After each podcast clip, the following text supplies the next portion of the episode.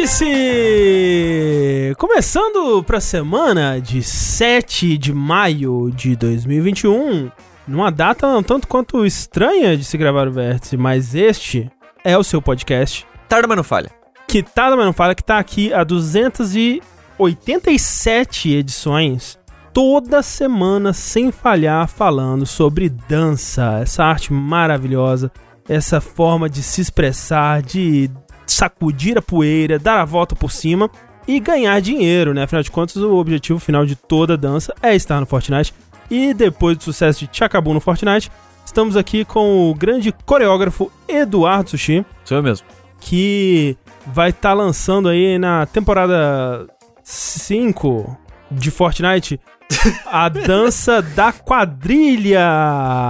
E aí vai dançar quadrilha. E aí na hora que falar pula a cobra, olha a cobra, aí vai ser o Snake mesmo, porque o Snake vai estar entrando na temporada 7 de Fortnite Uau! por apenas 1.500 V-Bucks. Mas ah, então é, a, a dança é um foreshadowing pro Snake entrando duas temporadas depois, é isso? Isso. Durante as duas temporadas que ele não tiver, vai aparecer um- uma mensagem de erro assim na hora que falar Entendi. olha a cobra. Porque é mentira, né? Ainda é mentira. É mentira! Aí. É verdade, ainda é mentira. Aí um dia eles vão gritar, é verdade. Aí vai estar, Uau. everyone is here. E aí o Snake vai sair embaixo da caixa, vai ser foda. É, a, a minha única dúvida sobre o Snake no Metal Gear, que eu não acho impossível, fica aí, né? Snake no Metal Gear realmente não é impossível. Desculpa, não é. várias vezes.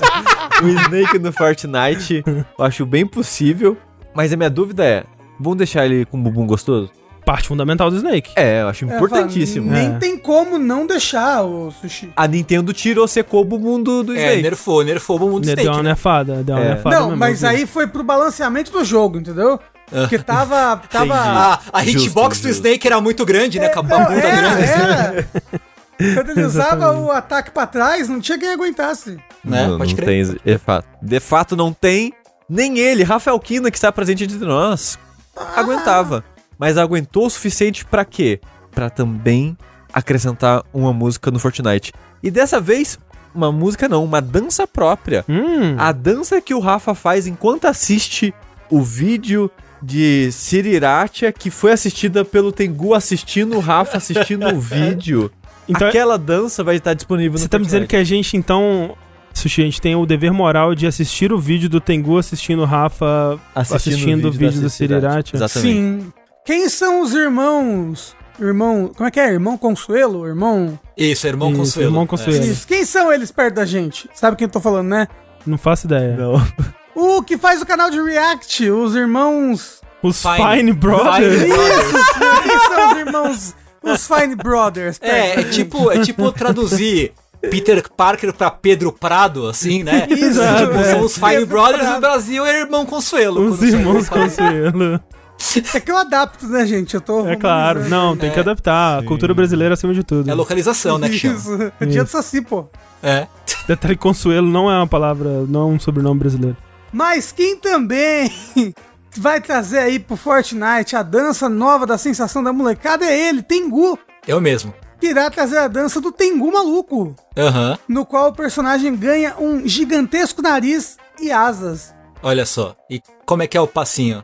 Me dá um exemplo do passinho do. Faz aí pra nós, dá um exemplo, dá um preview aí, Rafa. É. Ele bo- sabe que nem o Jiraiya, que ele bota a mão pra frente assim? Ah, pode crer, Aí vai- pode crer. sai, aí sai, sai, sai andando num, num tamanco só. Pode crer, Mano, pode crer. É isso, gente. É isso, vão treinando aí.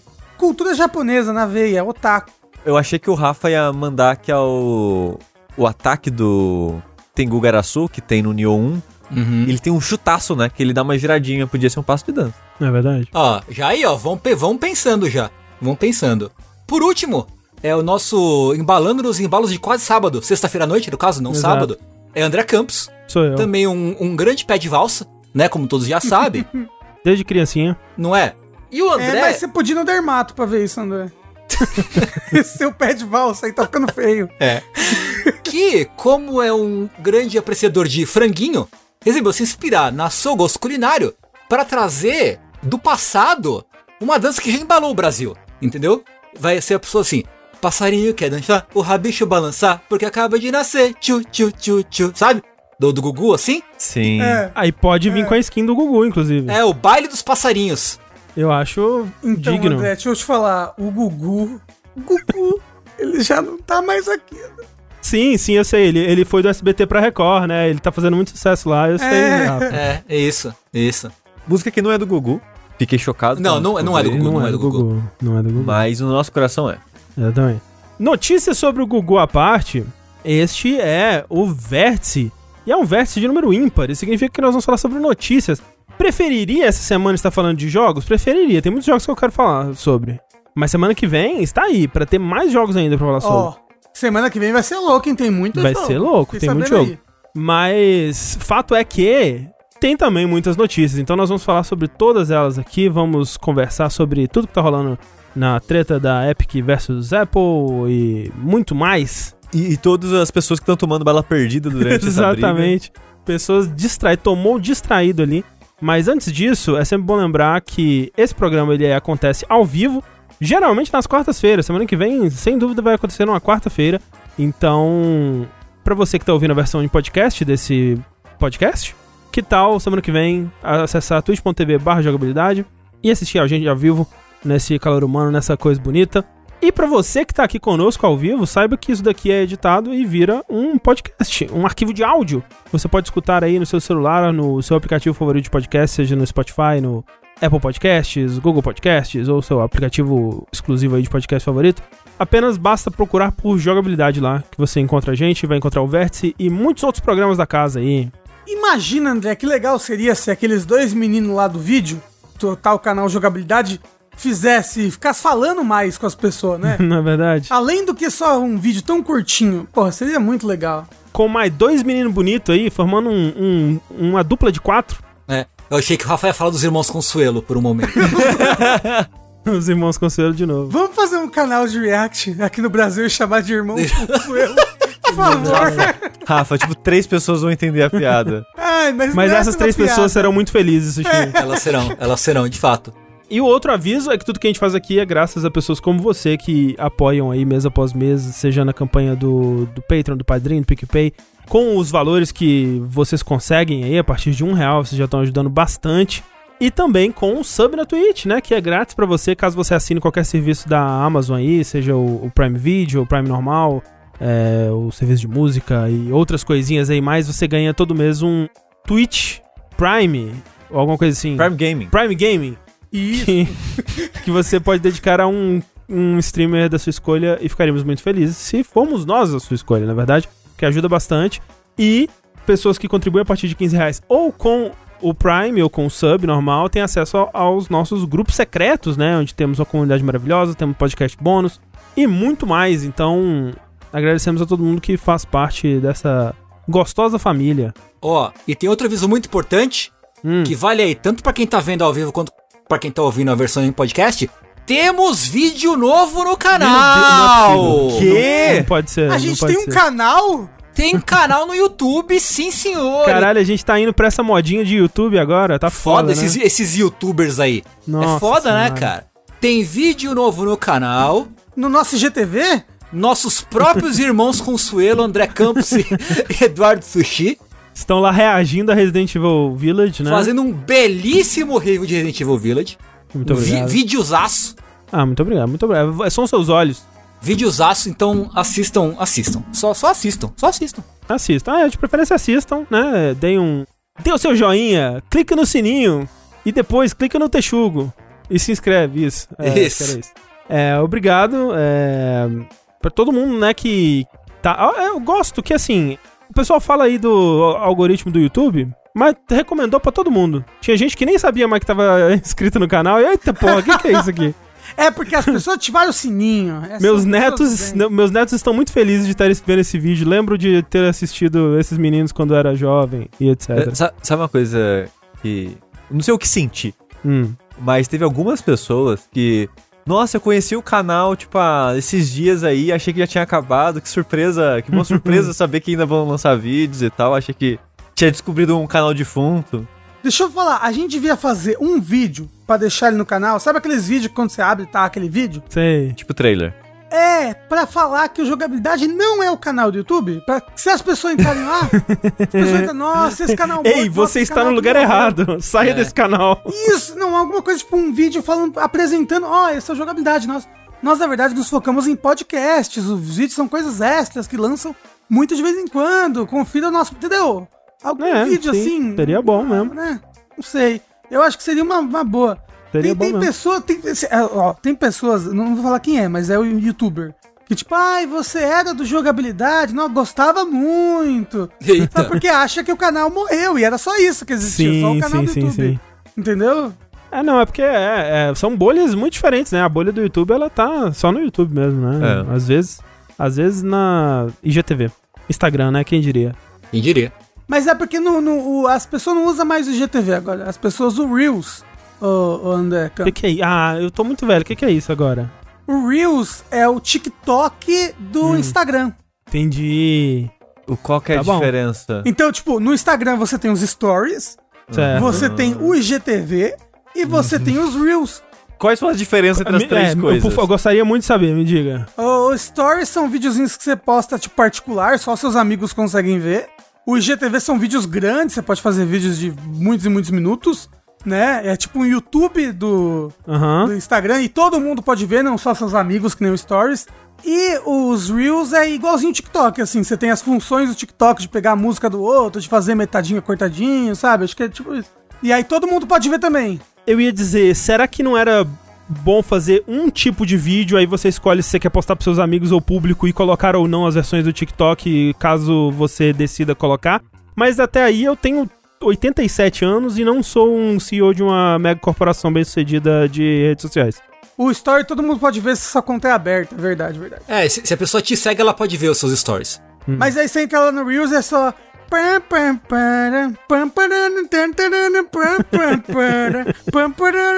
Sabe, o Zé Lindo, sabe? Os velhos. Sei. claro, sim. Aham. É, é porque tem uns velhinhos que faz TikTok, que são muito famosos. Agora, ah, eu, eu queria falar pra vocês uma coisa muito boa. Uma notícia aqui. Notícia. Que Olha só. Olha só. O que, que é isso? Chegou! O M Classic que eu comprei, que foi absurdo, que eu perdi todo o meu Ah, a parada pra Ah, de aluguel. o, aquela compra lá que você fez uma continha meio errada assim, quando você o Switch o- com anti-aliasing. É. E, e não foi taxado, graças a Deus. Só chegou, só. Só chegou aqui em casa, na porta de casa. A galera do M Classic tá lá, putz, enganamos mais um. Não, porque olha só, eu botei no Switch pra testar, obviamente. Ele tem, ele tem né, dois modos. Ele tem um modo pra consoles modernos. Pode botar no Switch, no Play 4, no Xbox. E tem um modo pra consoles retrôs. Eu não sei o que, que ele faz. Mas ele funciona muito bem no Switch. É assim, eu fiquei absurdado. Tipo, o Monster Hunter Rise é realmente como se tivesse, sabe, no PC, tá sem anti-aliasing. Aí você bota lá um anti-aliasing 2x, 4x. Tipo, caramba, olha, sumiu o serrilhado das coisas. Tá bonito, bem louco. Tá absurdado, Rafa. Então é isso, ó. Pra quem tá perdido aí, perdeu o último. O vértice onde o Rafa falou disso. É uma paradinha que você liga no, no Switch e dá anti-aliasing nas coisas. É isso, basicamente. É verdade, é bem bonito. É, é o Rafa comprou o Switch Pro, é isso que você tá me falando. exatamente. Isso. exatamente. Dá pra fazer Isso. 4K agora. Antes do.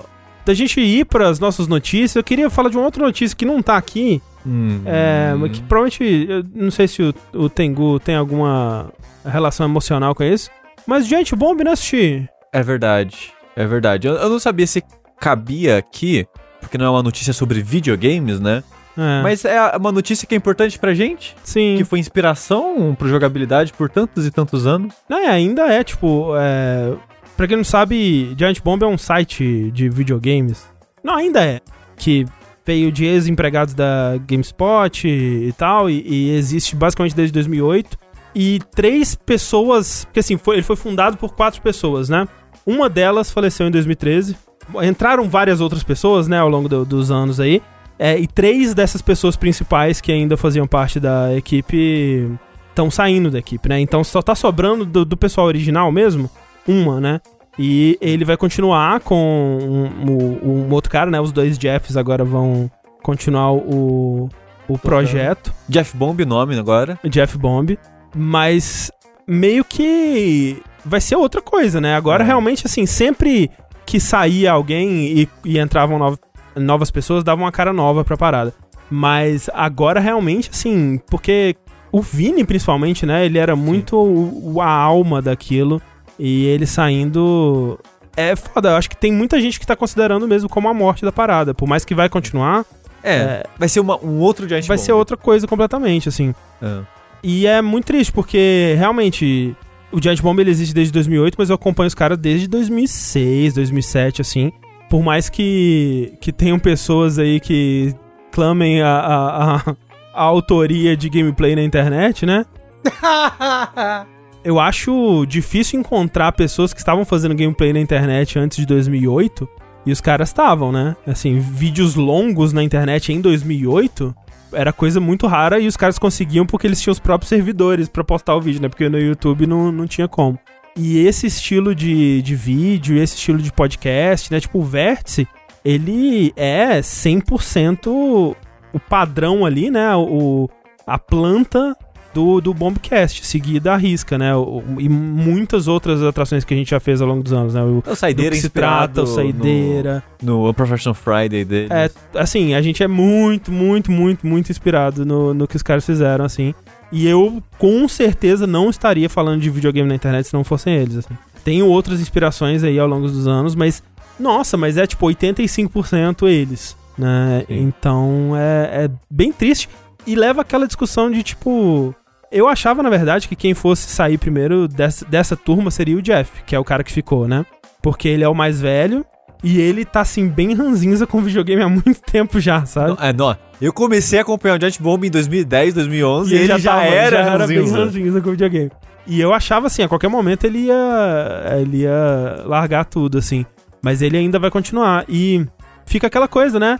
É o nosso destino, será? Envelhecer e ser- sermos pessoas de 40 anos falando sobre videogame na internet também? Quer ouvir mais sobre essa discussão exis- existencialista sobre idade, videogames e viver sobre isso? Assista o VOD do primeiro episódio de eu jogando Eternal Ring, não é. Elden Ring, Não gente. é, não é Elden Ring. não é Elden Todo, Ring. tipo, é gente no Twitter, gente na Twitch, a gente no YouTube, lê o vídeo e tá escrito certo. Eternal Ring. Todo mundo, porra, achei que era Elden Ring. não é Elden é Ring, é prequel, tem Eternal que falar Ring. pras pessoas. É prequel. É.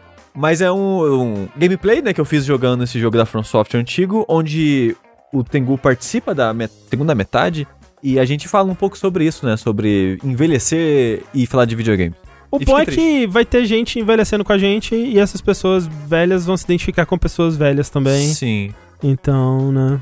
É, mas eu fico muito triste. É, é, é a fim de uma parada, assim, que foi muito importante na minha vida. Tipo, igual muita gente fala pra gente, tipo, não, vocês me ajudaram tanto nesses últimos meses, passei por um momento difícil, é, e coisas assim, né? Tipo, falando de que indiretamente a gente tá animando e dando suporte pra essas pessoas que estão passando por momentos difíceis e tal. E o Giant Bomb por muito tempo foi isso pra mim, assim. Então, eu fico triste de ver que a gente fala como se estivesse morrendo, né, pra Aham. sempre. Mas eu fico meio que triste de ver que essas pessoas que eu gostava tanto vão possivelmente nunca mais falar de videogame. É. E trabalhar com outras coisas por aí e nunca mais vou ter esse contato que eu tinha com essas pessoas. É, e tipo, eu espero que elas sejam muito felizes, assim, Ah, são dúvida. pessoas incríveis que eu desejo o melhor do mundo, assim, principalmente o Vini, que é uma, uma pessoa maravilhosa, um cristalzinho puro que eu gostaria muito um dia de poder abraçar, sabe? Infelizmente, é, agora essa possibilidade tá mais distante que nunca, né? Quando eu encontrei o, o Drew, né, o, o, pra quem não lembra, a gente gravou um, um episódio do nosso game show, jogo show, com o Drew Scanlon, que é o cara do meme, né? O Do Blink, White, White Blink Guy. Guy lá e tal. É, mas ele também era do Giant Bomb, né? E quando a gente encontrou ele, quando eu, eu encontrei ele, eu falei assim, putz, agora estou um passo, é, estou a um, um contato, né, de um dia encontrar o Vini. Porque ele, ele falou, né, ele chegou, se um dia vocês estiverem em São Francisco, alguma coisa, é, Dá um toque. Dá um toque. E eu, tipo, velho, se um dia eu conseguir viajar pra, pra São Francisco, mais ou menos na época da E3, eu ativamente tenho a possibilidade de ir visitar o pessoal no, no, no estúdio Angeles, no dele. caso. É, Que é a E3 em Los Angeles. exato, né? Mas é. Mas, mas é, por exemplo, o Gus Lanzetta conheceu o Drew pessoalmente na mesma época que a gente. E ele foi na E3 e conheceu o pessoal do Giant Bomb pessoalmente. né? Exatamente. Que E- a gente é pobre? Ah, Então, é que a gente não tinha dinheiro pra ir pra E3. Mas se a gente tivesse ido, o agora Drew faria a ponte pra E3, gente estar lá nem na. Brasil. Agora não tem nem E3, né? É. Então. Então passou a janela, mas. Eu não fica- acredito, eu fico muito triste que eu não vou poder abraçar o Vini. Mas Você vai poder é- abraçar o Vini Cara, uma você vez? vai, calma, ele não Vai. morreu, gente. Mas é que ele não vai, é, tipo, supostamente ele não vai ter mais vida pública, né? É, pelo Mas, menos ó, é o plano imagina assim, Vai, um mas, dia- Não, um dia a gente vai viajar. É. pros- pro- como é que é o nome lá? São Francisco? E3. A gente vai. é, Não tem mais E3. A gente vai viajar pra São Francisco pra, sei lá, surfar, não sei. Pra, pra ir pra E4, vai ser a Isso, E4, a E4, gente vai lá pra E4, aí, pô, pô, ô Drew, pô, e aí? pô, aqui é o André, André, lembra de mim, Andrezão? Pô, Aí ele, não, sai da minha casa. isso é, faz o corre lá pra gente, aí ele não, Exato. show, é isso. Mas é. É, a gente vai comer um churrasco num lugar bom. Você vai ver, vai acontecer. Jogar um vai ser futebol, Exato. Isso. Ora samba! Mas é, enfim, é. Como eu sei que o, o Brad, o Vini e o Alex assistem a gente sempre aqui, então Sim. fica aqui o nosso Brad com mar- cabelo maravilhoso. maravilhoso.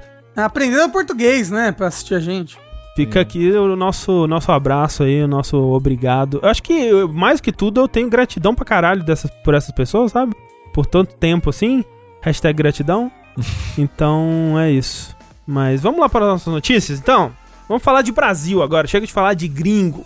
Gringo não tem espaço aqui, não. Vamos falar do, do BRzão aqui. Porque tá rolando ainda o Big Festival, né? A parada que a gente comentou no último verso de notícias, né? Que é esse evento é, dedicado aos jogos indies e ao desenvolvimento no Brasil, né? Que traz painéis diversos e esse ano tá acontecendo totalmente online, obviamente. E ainda tá acontecendo, na verdade. Na verdade, se você tá ouvindo essa, esse podcast editado, já acabou, mas até domingo agora ainda estão rolando painéis. E eu consegui assistir alguns bem interessantes. É, eu gostaria de ter assistido mais, mas os horários não, não bateram muito bem. E ainda não tá dando pra assistir os, os painéis anteriores, né? Espero que eles disponibilizem aí é, o quanto antes, porque tem alguns que eu gostaria muito de ver. Mas dentre os que eu perdi, eu queria falar aqui um pouco sobre um que é um anúncio de uma parada, uma iniciativa aí que é bem interessante, que é o DX Gameworks, ou DX Gameworks, não sei como é que. Provavelmente DX, né? Brasileiro, afinal de contas. DX Trabalha os Jogos. É o nome do- do- da parada. É, é jogos trabalho. É, que é um- uma iniciativa aí, é, em parceria com a Microsoft e uma tal de Berta Capital, que é um estúdio que vai desenvolver os próprios jogos e tudo mais, mas principalmente é um estúdio que vai dar apoio para outros desenvolvedores indies.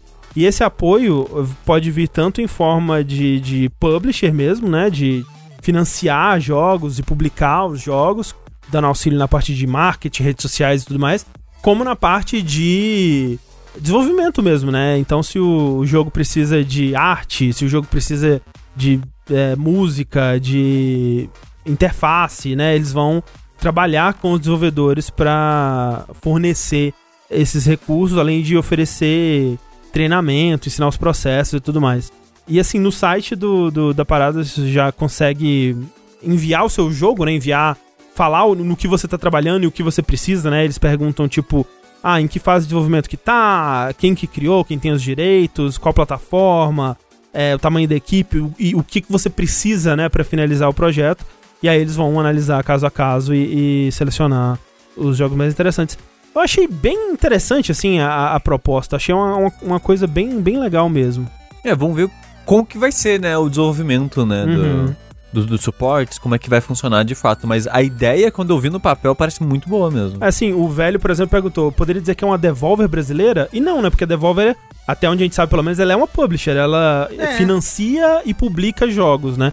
Esse daqui é mais. É isso também, mas também um estúdio de suporte, né? Pra co-desenvolver o jogo com uma equipe pequena que, né, sei lá, a gente não tem ninguém especializado em UI e UX, né? Então. Essa parte talvez ficaria meio truncada, a gente faria meio nas coxas, não sei, porque não, não teria como fazer de outra forma. Eles chegaram a falar como vai ser o modelo de negócio, tipo, quanto mais eles já ajudam o developer, mais eles pegam um, um pedaço pra eles do, do, do- do- da grana. É, eu vou chutar que eles não falaram sobre isso, porque nas matérias que eu li falando sobre a palestra, né, não tinha nada sobre o modelo de negócios, mas realmente talvez tenham falado e eu só saberia se eu tivesse conseguido assistir tudo. E eu até tenho bastante interesse de ver mais sobre, porque é uma, uma boa pergunta, né? Será que isso vai ser vantajoso pro desenvolvedor? Tipo, como é que fica a questão de direitos do jogo, né? Exato, né? Com a divisão do lucro tal, como é que, né, é é interessante se atentar a esses momentos. Tipo, dá pra ver que é uma iniciativa muito legal e tal, mas é interessante também saber como é que funciona esse... Os detalhes, como é que, né? Como Os é que a salsicha é feita, né? É, exatamente, exatamente. Mas tomara que, né, beneficia aí o pequeno desenvolvedor, né? Tomara que dê bastante certo. Parece ser uma parada séria, né? Porque tem um apoio de, de da Microsoft, apoio de investidores aí, então vamos ver. E, e já anunciaram uns quatro jogos que eles estão ajudando, né? Isso, é tipo, tem um jogo que eles anunciaram que é próprio deles, que eles estão desenvolvendo por conta própria, e outros três que eles estão publicando, incluindo um jogo do nosso amigo Juno, né? O Juno Cecil, que é o Toy Toy Sport. Sports, né? Que é um jogo meio é, Fall Guys e, e sei lá, Mario Party. Curiosamente, Hum. uma amiga da Thalys tá trabalhando nesse jogo fazendo arte. Olha aí, Olha que só. loucura. É muito pequeno o mundo. Não é verdade? É verdade. Então, é curioso pra ver o que, que vai sair disso aí. Um, Na verdade, ela é produtora, não é? Olha aí. É, mas curioso pra, pra ver o que vai sair disso aí, né? Uma luzinha no, no fim do túnel aí de esperança nesse mar de merda. Que chama Brasil. Exatamente. Mas, Rafa, por falar então em notícias do Brasil, me dê mais notícias O do Brasil aí. Olha Esse só. grande país. Tá tendo agora a CPI, não, mentira, não é essa notícia que eu tenho pra dar. Mas, falando em justiça, não é verdade? A nossa grande amiga Sony, ela perdeu recentemente na justiça um recurso que ela tomou sobre desbloquear ou não um PS5 que havia sido banido. Vocês lembram dessa notícia muito tempo Sim, atrás? a gente falou sobre ela aqui. É. Sim, que algumas pessoas estavam usando o PlayStation 5 pra desbloquear a PS Plus Collection em pessoas que não tinham PlayStation 5, né? Porque a PS Plus Collection é um conjunto de jogos de PlayStation 4.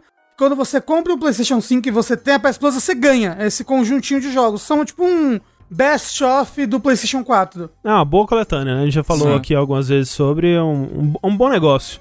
Isso, é, é uma boa coletânea. E algumas pessoas estavam aproveitando que elas tinham PlayStation 5 e usando esse PlayStation 5 para desbloquear essa coletânea em PlayStations 4 de pessoas que não tinham PlayStation 5. Exato. Então, logava, É. logava, desbloqueava, deslogava, logava, É o. Brasil com um QI de 3 bilhões, assim, sabe? É, o- é o, o meme do cérebro, assim, já Isso. Explodindo. E o que aconteceu é que a Sony começou a banir esses consoles.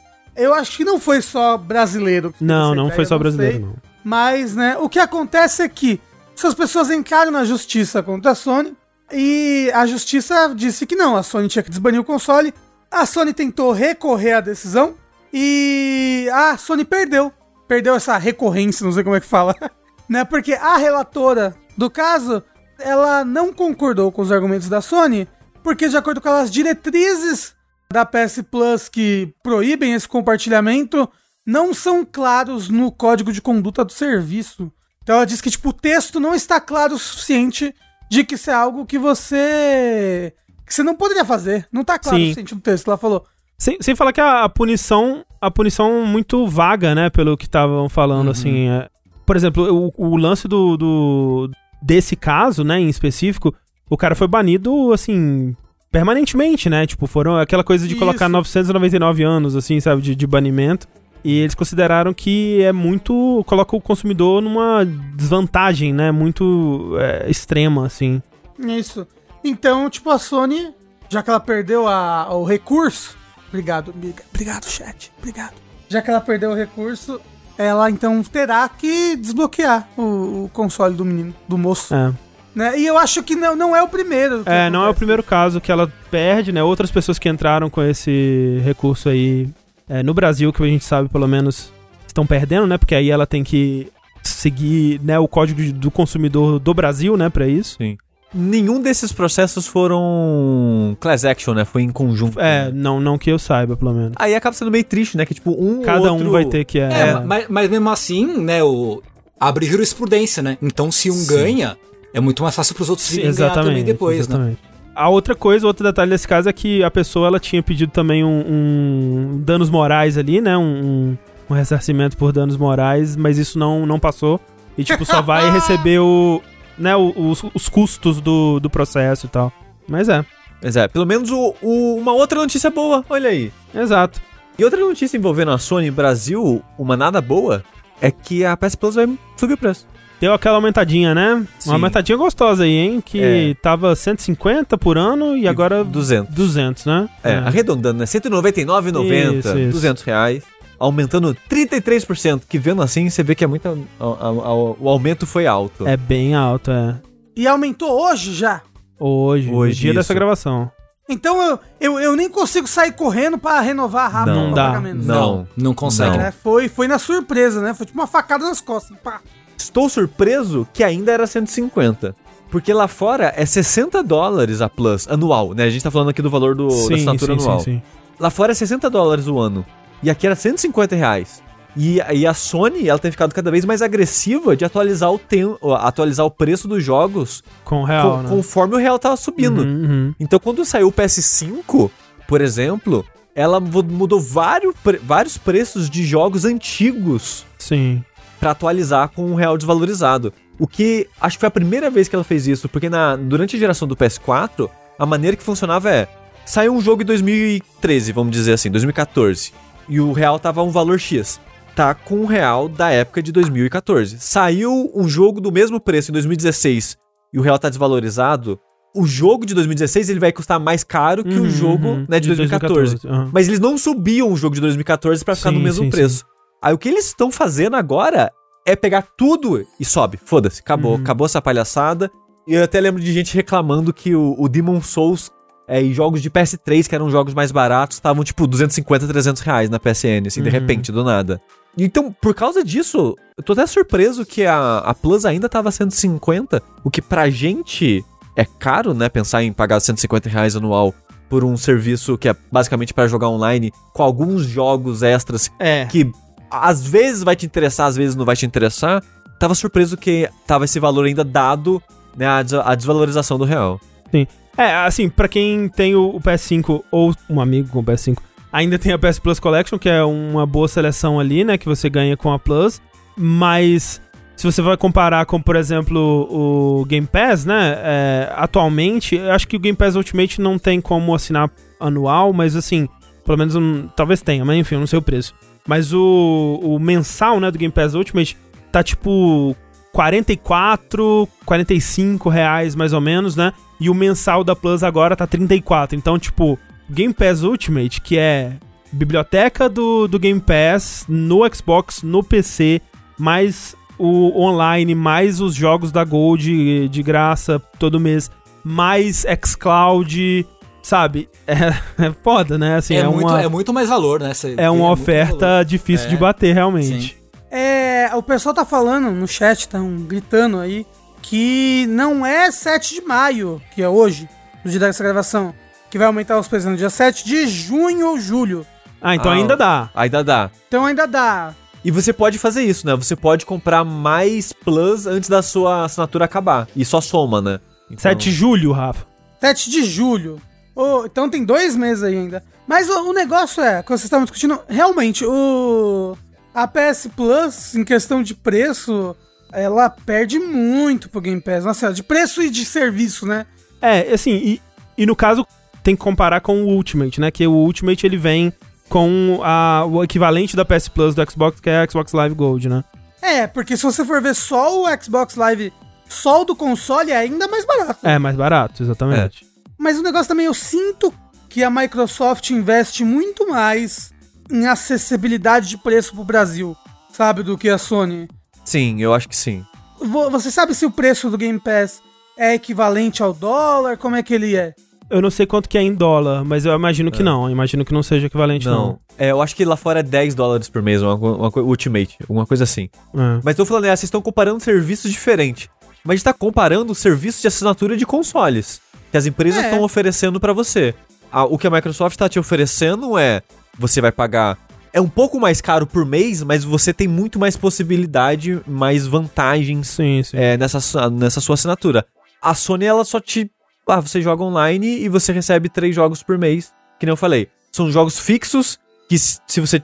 Às vezes você não se interessa. Você não quer jogar não, aquele tipo não, de jogo. e, e outro, se você perder o mês também, você não consegue mais, mais aqueles jogos, né? Tipo, eles... Uhum. Sim, sim. Ah, mas o Game Pass também. É, Você o pode Game assinar, Pass, você não vai ter ele- mais acesso também. É, não, e, e, e vai sair no jogo, né? Mas tu acha que o, o que o Rafa quis dizer é tipo, num mês sai três jogos. Se você não baixou naquele mês, você não baixa mais. É, se, se, se você Sim. não... Se você não clamou, Isso. se você não deu claim né, nos jogos aquele mês, você não baixa mais. Ah, mas aí é, tem vantagens e desvantagens diferentes, né? Porque se você deu claim, ele é seu pra sempre. No Game Pass, o jogo ele eventualmente pode sair. sim, sim. Mas dito isso, a, eu, eu sinto que a PSN dá uns jogos bacanas às vezes também. Eu É. não acho que está no nível do Game Pass que dá, dá os lançamentos da Microsoft várias vezes, mas dá uns jogos bacanas. Eu sinto, eu sinto que o, o Returnal, por exemplo, agora, ele tem cara de que vai vir na, na, na PS Plus aí. Um, daqui uns cinco meses. Conta aí. Três meses. Três meses, você acha? Três meses. Três meses. Quer apostar? Tem. Eita! Olha o gol! É. Mas a, a notícia é essa, o brasileiro sempre se fode. É isso, mais um, um custozinho aí pra se jogar videogames no Brasil, na é verdade? Gostoso. Mas vamos então sair do Brasil um pouco pra falar dessa grande treta aí que está rolando. Treta que está marinando há meses aí. Começou, na verdade, em agosto de 2020, né? Quando nosso amigo Fortnite foi removido. Na, na verdade, assim, o que aconteceu, né? Ele, ele, a Epic fez uma atualização no Fortnite que permitia você comprar os seus V-Bucks por um precinho muito mais em conta se você pagasse diretamente pra eles em vez de passar pelo método de pagamento da, da App Store ou do, do Google Play, que dá uma porcentagem do valor pra essas lojas, né? 30% pra, pra App Store e tudo mais. E você conseguia comprar diretamente da Epic e isso burlava as diretrizes da, da App Store. Então, o Fortnite foi removido da App Store e imediatamente em seguida a Epic lançou uma campanha publicitária, né, com com site, com teaser, com trailer, chamando a galera pra, pra se unir, pra libertar o Fortnite. Como diriam os jovens, André, cringe, né? É meio, crin Olha, é meio muito cringe. cringe essa campanha publicitária, hein? É meio. E lançou ali um processinho tanto contra a Apple quanto contra o Google. É, mas é o principal, né? E o que tá rolando nesse momento é o, o contra a, a Apple. E, né, durante esses últimos meses, até chegar ao ponto que a gente tá agora, ela fez toda uma campanha, né? é, fez né, um site explicando né, o, o porquê que ela é, está correta nessa, nessa disputa. Ela montou ali a coalizão pela justiça dos apps, né? Coalition for App Fairness, que tem outras empresas aí que se sentiram prejudicadas pelo jeito que a, a Apple rege, né? O, o jardinzinho fechado dela ali do, do- da App Store, como por exemplo Spotify, como por exemplo Deezer e, e outros aí. Que né, o que eles, é, é, o que essas empresas é, dizem, né, que a Apple ela hum, tem um controle muito grande, né, sobre a sua loja ali e torna isso pouco competitivo para outras empresas. Então, por exemplo, se você procura por Spotify na, na, na loja da Apple, ela vai tentar te oferecer primeiro o, o app dela, né? Ela vai priorizar as coisas dela, o, o programa de e-mail dela, em, outros, em outras circunstâncias como essa do, do, do pagamento que tira 30% e a- muitas empresas acham que talvez a Apple não merecesse esses 30%, né? Então, várias empresas aí começaram a demonstrar apoio à, à causa da Epic. Microsoft também demonstrou apoio recentemente, né? Inclusive a Microsoft é, anunciou que vai diminuir ou já diminuiu, né, a porcentagem que ela tira de vendas no PC para 12% também, é, equiparando com o que a Epic tira, ao contrário dos 30 que é o, o, o que o Steam tira, né? Então põe pressão tanto no Steam quanto na própria Apple, né? Demonstrando esse apoio à causa da, da Epic nesse caso e junto de vários outros devs, né, que já demonstraram apoio publicamente e tudo mais. Então tá rolando esse esse levante, né, esse- essa coisa bonita aí pela liberdade, pelo bem aí, essa coisa essa coisa cheia de esperança e, e, e amor. Não são só 20%, André, quer dizer. Exatamente. E aí, eis que o julgamento começou de fato dia 3 de maio agora, né? E esse julgamento ele vai durar umas três semanas. Você pode pensar assim, pô, é muito tempo, né? No Phoenix Wright demorava três dias só e os caras já resolviam tudo. É, mas sim, na verdade vai demorar muito mais do que isso, né? Porque independente do resultado, quem perder vai apelar, né? Vai recorrer e vai se arrastar aí até sei lá, sabe quando. Não sei como é que funciona, na verdade, o sistema jurídico. Eu ia falar dos Estados Unidos, mas eu não sei do Brasil também, então eu não sei até onde isso vai, mas vai demorar. E assim, é difícil falar sobre tudo que tá acontecendo nesse julgamento, que é muita coisa, todo dia tem muita notícia saindo sobre. É, eu vou dar uma pincelada aqui nas coisas que eu considerei as principais. Como, por exemplo, né, quando começou o, o, o julgamento, né, que você conseguia entrar numa, numa chamada de Zoom, por exemplo, pra, pra ouvir, e tava sendo streamado em vários lugares, conseguia ouvir em servidores do Discord, estava sendo streamado no canal do Jeff Keighley na, na Twitch.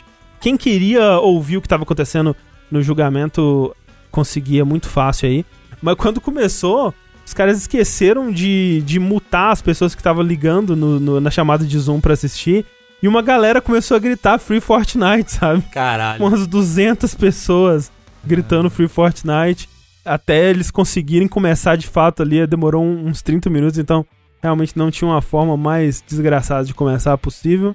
E dias antes, né, da, da, da parada começar, que foi quando começou realmente a ter bastante notícias sobre isso, as duas partes elas é, enviaram assim uns documentos, né, que é meio que o é, documentos de fatos propostos, né, que é meio que falando, olha, é isso que a gente tem a, a dizer, né, sobre por que, que a gente tá certo e a outra parte tá errada, e é isso que a gente vai querer defender ao longo do, do julgamento, né.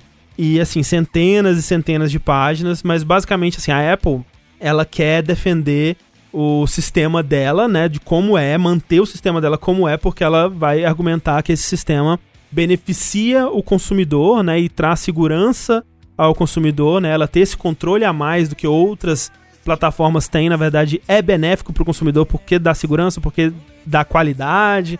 Qualidade, né, aí é questionável, mas de fato o iOS ele tem menos malware, né, menos vírus e coisas assim do que outras outras plataformas é, mais abertas. Em contrapartida, a Epic ela vai defender que é uma plataforma que ela é, se tornou grande demais para ter uma empresa só controlando e tomando as decisões. É uma base de cliente que ela é grande demais para ser monopolizada dessa forma, né? E, e, que isso é uma prática antitrust e que deve ser combatida. É, a Epic ela fala que, na verdade, assim, até tudo bem a Apple ter o monopólio sobre o iOS, mas que ter o monopólio sobre as coisas que rodam nesse sistema operacional, ou, ou não só monopólio, mas um controle exagerado sobre essas coisas, não é não é correto, né? E que ela compara, por exemplo, com outro processo que rolou nos anos 90 contra a Microsoft, que era tipo, ok, a Microsoft tem o, o controle sobre o Windows, mas ela não pode controlar qual é, navegador você usa, né? E que era algo que foi um problema nos anos 90 e que rolou um processo sobre isso. Pra você ter liberdade de instalar um outro navegador que não é o Internet Explorer, né? E aí eles falam que, ó, pô, isso daqui, gente, é pro bem de todos, né? A gente tá fazendo isso não é por, pela gente, porque a gente, cara, a gente é rico, né? Esses 30% aí não é nada pra gente, né? A gente é o Batman. A gente é foda demais. E, e primeiro que a Apple, ela, ela já divulgou, né? Ficou público aí um e-mail que eles encontraram do Tim Sweeney em contato com o pessoal da Apple, pedindo um é, uma exceção para eles, assim, tipo, ou... Oh, será que vocês não podiam fazer só essa pra nós aí, não, né? Tipo, que já meio que corta esse papo de. Não, não é pela, pela Epic. A gente tá querendo mudar o mundo aqui, né? E a Apple fala que, na verdade, é, esse monopólio da loja é o que garante que eles vão conseguir controlar a qualidade, né? E, inclusive, senhora Epic, você fala, né, do, do, do, nosso, do nosso sistema aqui, né, da gente né, ter esse monopólio e não sei o que lá mais mas você tá de boa com a PlayStation, né? Que é um sistema muito parecido, né? Onde só, é, só tem a, a, PlayStation Store e a, e a PlayStation, né? E a Xbox também cobram lá seus 30% também e com eles vocês não faz nada, né? E aí vai lá a Epic falar, né? Que é, é diferente, né? Porque o, os consoles eles têm é, um modelo de negócio diferente onde é, o console em si não dá lucro, né? E na verdade a Microsoft mesmo já falou durante esse, esse processo aí, confirmou que o console é vendido em prejuízo. O Xbox Series X, pelo menos, está sendo vendido em prejuízo e que o lucro ele vem dos jogos, né? Então eles precisam muito mais desses 30% do que um Steam ou do que uma, uma, uma Apple nesse sentido. E que por ter competição entre PlayStation e Xbox, né, isso é benéfico para os desenvolvedores. Eles conseguem fechar negócios de exclusividade com mais facilidade e acaba beneficiando eles no, no, nesse processo. Então, basicamente, esses são os pontos que eles vão argumentar é, ao longo aí da, da, das semanas, né? Com muitas e muitas horas de examinação cruzada aí com o Tim Sweeney. Como é que chama o moço da época? O Cook? Tim Cook também? Acho que é Tim Cook. Ah, os dois times aí, olha que coisa bonita. É o Tim Porquinho e o Tio Biscoito. Exatamente. Eles vão argumentar esses pontos né, muitas testemunhas vão ser ouvidas e aquela coisa toda. Outros fatos, né, curiosos que saíram disso aí é que o custo da Epic Game Store tem sido muito grande, né? Pra Epic. É, ela tem tomado muito prejuízo, né? E não tem uma, uma previsão muito clara de quando a Epic Game Store vai ser lucrativa de fato, né? A Epic, na verdade, ela tem uma previsão, mas vai saber, né? E que até o final de 2021 eles vão ter perdido quase 600 milhões de dólares na Caraca. Epic Game Store, né? Porque você pode pensar, ah, isso é por causa dos 12%? Não. É, isso é por causa dos 750 milhões de cópias de jogos grátis que eles já distribuíram, né? Esse tempo todo. Que é outra coisa interessante, né? Eles liberaram dados sobre isso, né? Sobre esses jogos, como foi o acordo, né? Uhum. E, a, e a gente, porque quando sai um jogo de graça na época, a gente pensa, ok, eu acho que deve estar deve tá ganhando algum dinheiro Sim. em cima disso. Espera-se que sim. É, só que a gente fica na dúvida, é um dinheiro pra entrar lá? É um dinheiro por download? Como é que funciona? E agora a gente sabe como é que funciona com a Epic especificamente, que é um acordo que eles fazem individualmente com cada né, estúdio e tal, de jogo pra jogo, e fecha o valor X. Olha, eu vou te dar aqui 10 real e você deixa eu liberar seu jogo de graça aqui por uma semana. É, ou então, quando eles pagam exclusividade na loja, né? Por exemplo, com o Control, né? Eles pagam um mínimo garantido, digamos, né? Mesmo que seu jogo.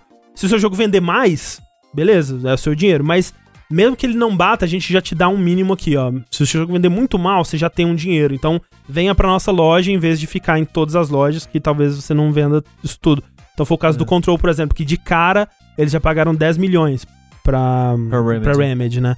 Então, isso tudo vai acumulando muito, né? E, e eles vão perdendo bastante dinheiro nisso. O que era esperado, né? Eu acho que todo mundo imaginava que a Epic não devia estar fazendo dinheiro por causa dessas iniciativas, né? Que é algo que é muito importante quando você está tentando bater com um serviço já muito bem estabelecido, como é o caso da, da Steam, né? A gente já falou aqui muitas vezes que só uma empresa como a Epic poderia tentar fazer uma loja para bater de frente com, uma, com, com a Steam, porque tem que ser uma empresa que está muito disposta a perder dinheiro durante um tempo, né? Porque né, a base do Steam é muito fiel e o Steam então, entrega um serviço que, no geral, é muito bom. Mas, mas sobre um pouquinho de avançar o assunto, essa parada dos jogos que aparecem de graça, foi muito interessante ver como tem uns estúdios que não se dão valor. Hum, Que tinham jogos lá que o acordo era tipo 10 mil dólares. aham. É tipo, gente. Aí tem outros jogos que era tipo 100 mil, 1 milhão. É que é foda também, né? Tipo assim, eu É. não sei qual jogo que aceitou 10 mil, mas, pô, você garantir 10 mil de cara, é, deve ser bom, né? Deve dar uma segurança. É, Eu dependendo do 10 estúdio mil, a situação, né? É, mas a gente aqui é uma pessoa individual, não é? Não é um estúdio indie ou coisa É, do eu tô tipo. pensando Mas às vezes o jogo muito é pequenininho, né? É. também. Então, É. tipo, é que agora eu não vou lembrar de, no, de, de cabeça todos os jogos, mas tinha uns jogos que você pensa, mas esse jogo ele, tipo, ele é famosinho, sabe? Uhum. Tipo, acho que o Super Meat Boy, talvez por ser antigo, ele foi, tipo, muito baratinho. Foi tipo isso, 10, 15 mil. Sei. Mas você pensa, ah, mas é um jogo de mil anos atrás, beleza.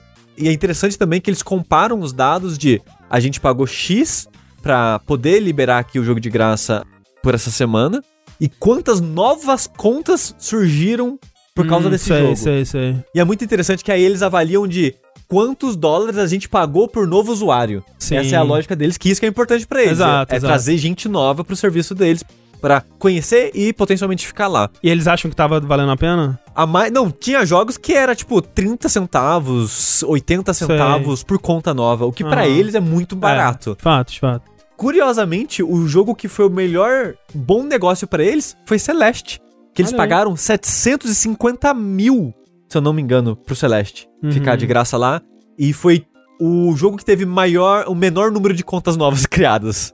O menor número? É. Que doideira. Então, peraí, então foi ruim pra eles. Foi, esse foi ruim pra Epic. Ah, entendi. Sim, pra Epic Ah, foi é ruim porque- porque... foi um dos jogos mais caros. eu achei que tinha que- sido bom pra época. É, eu É, também. é, eu Não, acho que não, você não, falou não. que foi o melhor pra eles. Ah, desculpa, foi, foi o melhor, talvez pro. Foi o melhor de ruim. Pro estúdio. Né? É. Entendi. Foi, foi o pior pra eles no sentido monetário, foi bom pro estúdio, ah, que triste, é. né? Que recebeu muito É. dinheiro por isso. Sim, não, que bom pro, pro pessoal, né, do, do É. Celeste. Mas é, eu só achei curioso essa tabela é, que tá pela internet, se vocês procurarem, vocês vão achar, que é, é- é interessante ver. É, o- o, pessoal tá- do chat estava interessado no GTA V. Será que talvez tenha sido o melhor, assim? Eu não lembro de- do GTA V. É que o GTA. V fez bastante barulho quando ficou de graça É. lá. né? É, mas eu não lembro. Se alguém tiver os números do GTA aí, pa- passar no chat, a gente fala, porque eu fiquei curioso também agora. O GTA V não tava na tabela, falando. Ah, tá. Ah, triste, triste. Que é curioso, né? Mas deve ter sido bastante, assim. Deve ter sido um bocado. Eu chuto que sim. Mas olha só, uma outra coisa que a Apple. Uma outra coisa que a Apple vai argumentar, né? E já está argumentando nos seus documentos aí, é que isso tudo, né, que a Epic fala, ah, pelos gamers, é nós, estamos juntos. É tudo um, um grande plano arquitetado, né, há muito tempo, e eles têm documentos que mostram, né, é, e-mails que, que mostram o Tim Sweeney já falando sobre isso desde 2019, que ele chama de Project Liberty, que a Epic fala que é essa coisa de libertar os jogos dessa, dessa tirania dos 30% e tudo mais, mas que a Apple vai argumentar que na verdade é pra trazer mais atenção pro Fortnite que está em decadência, O quê? está aos poucos decaindo em, em interesse e popularidade, que isso é na verdade um grande plano pra trazer isso. Só que assim, na verdade, o que parece muito que a Epic tá fazendo é que você pensa, ok, por que, que eles estão lutando tanto por tirar esses domínios de grandes empresas de lojas específicas, né? Por que, que eles estão lutando tanto contra o Steam? Por que, que eles estão lutando tanto contra a, a Apple e tal? E, putz, será que é pelo bem do coração aí do, do Sr. Tim Sweeney? Não vou dizer que é impossível. Pode ser que seja, pode ser que ele é uma pessoa muito boa, que tem muita bondade no coração, muito amor aí pra dar e vender para o mundo. Mas quando você começa a olhar assim os planos pro futuro da Epic, uma coisa fica muito clara assim, né, que eles têm um plano muito grandioso, né, pelo qual eles receberam aí um bilhão de investimento recente, né, que é o tal do metaverse, que é, é uma notícia que já tá circulando aí há algum tempo, né, e o próprio Tim Sweeney fala disso há bastante tempo.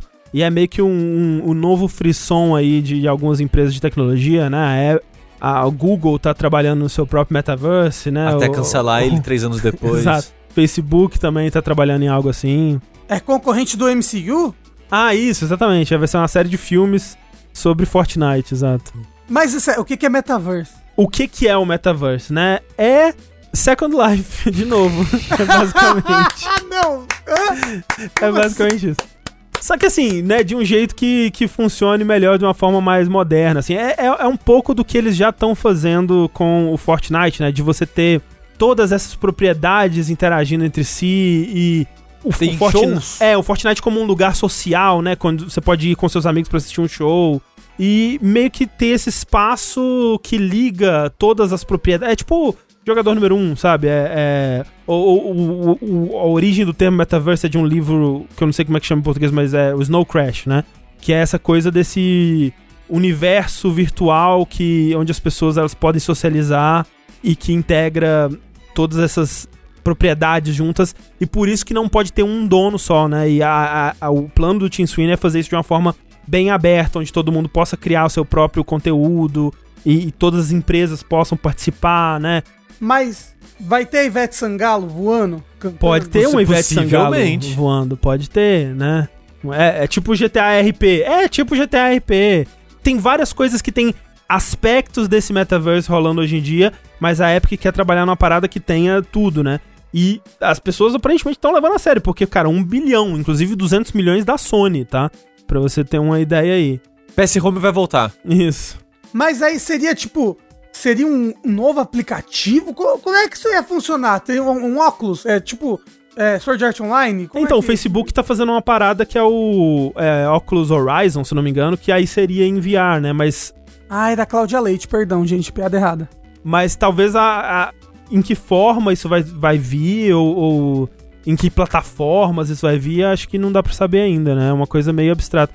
Mas o, o Tim Sweeney, ele fala, ele usa como exemplo o e-mail, né? Que, tipo, quando começou o e-mail, você podia comunicar com as pessoas que estavam na sua rede, né? Então, por exemplo, você criava seu e-mail da sua faculdade, você podia falar com as pessoas da sua faculdade, né? Então, é, é- seria esse aspecto pra hoje em dia. Se eu tô no Facebook, eu falo com as pessoas que estão no Facebook. Se eu tô no Fortnite, eu interajo com as pessoas que estão no Fortnite. Quando o e-mail criou o arroba, né? Que tipo, é você, arroba, a sua universidade, né? Aí agora você pode falar com a outra universidade. Então é, é isso que ele quer fazer. É tipo, ter uma, uma forma, criar uma plataforma onde todas essas comunidades e, e redes e jogos eles possam coexistir juntos e todas as marcas e personagens A Sony investiu nisso? a Sony investiu nisso. A Sony não deixa nem ter crossplay direito no, no PlayStation 5? Não descobriram recentemente que a Sony cobra mais? É outra notícia. É, mas se ela, se ela Ah. ganhar dinheiro, né, Rafa, nesse processo aí. É, porque a Sony não é só videogame, né? Mas assim, você pensando ah, nisso. verdade, Sushi, verdade. É verdade. Mas você pensando nisso, nesse, nessa ideia do metaverso, você consegue entender por que, que ele não quer ter jardins fechados, né, dentro... Ele não quer ter grandes marcas que tenham o seu próprio jardinzinho fechado. Ele quer que todo mundo esteja pronto pra brincar no jardinzão dele, né? E coisas do tipo, assim. E, e pensar que, né, o- os 30% que ele tá perdendo agora vão ser muito maiores, né, quando ele tiver nesse projeto de um bilhão de dólares, né, supostamente quando der certo e, e for o futuro. Foi a Internet 2, né, como né, a gente tá esperando que seja aí. Isso me fez pensar. Eu acho que a gente já tá na internet 4 já. André. né? É, eu. Isso me fez pensar em como a gente tá fudido. Tá. Porque assim, a gente vive na sociedade construída pra essas pessoas, né? É bem É. triste para pensar nessas coisas. A gente não tem decisão do que a gente vai fazer no futuro. Elas estão já decidindo pra gente. Então, é, o futuro a, a elas Sushi. pertence. Eu acho que isso é o de menos, Sushi. Eu acho que é muito mais preocupante o WhatsApp do que é uma tecnologia muito mais Mas, Rafa, é, pensa quando- quando o WhatsApp conseguir comunicar diretamente com o Twitter e o, e o Facebook, através Não do. Metaverse. Não, quando o WhatsApp tiver um chip no, no cérebro da minha tia que vai votar loucamente, É, sabe? Tipo, não sei. porque vocês viram, né? O WhatsApp agora faz. fa- Não sei se já começou, vai Pagamento, começar né? em breve, né? Não, mas vai ter muita gente em caindo de golpe. Nossa, Né? senhora. Vai, você vai poder transferir dinheiro pelo WhatsApp agora. É, É. caralho, mas nossas velhinhas. Já compra os V-Bucks no. WhatsApp, já É? pula no seu Fortnite, assiste o show da Nossa, Ivete. É, manda uma montagem política aqui pra você e já me manda seus 5 reais. Exatamente. Ô, é, não, tipo, vamos todo mundo ajudar o capitão, ele tá precisando, deu seus 5 reais. Nossa, velho. Nossa. Nossa. Nossa! Vai ser golpe até as horas. né? Nossa! que Eu, ó, eu vou. Um dos, meu, gui- um dos meus GIFs favoritos, que é o Tengu falando. Lá vem o gol! Ô, ô, inclusive, dá pra você transferir dinheiro pras pessoas no Twitter agora, não é? Também? Um Eles estão testando, tá em beta, eu acho. né? É. Ó, que, que- que quem quiser me dar dinheiro no Twitter, estamos aí também, nunca fui contra. É aquilo, né? É por, por 10 reais você compra o meu silêncio, eu fecho a conta. Isso. Isso. é. tipo, é tipo comprar o NFT do Twitch, do Twitch né? Da, da Exato, pessoa. exatamente. É me- mais ou menos isso. Mas é, então é. é... Ah, e assim, algumas outras, assim, tem umas. É que, eu- como eu falei, tem muita coisa de- saindo dessa parada. Algumas outras que eu separei aqui que eu achei interessante, olha só.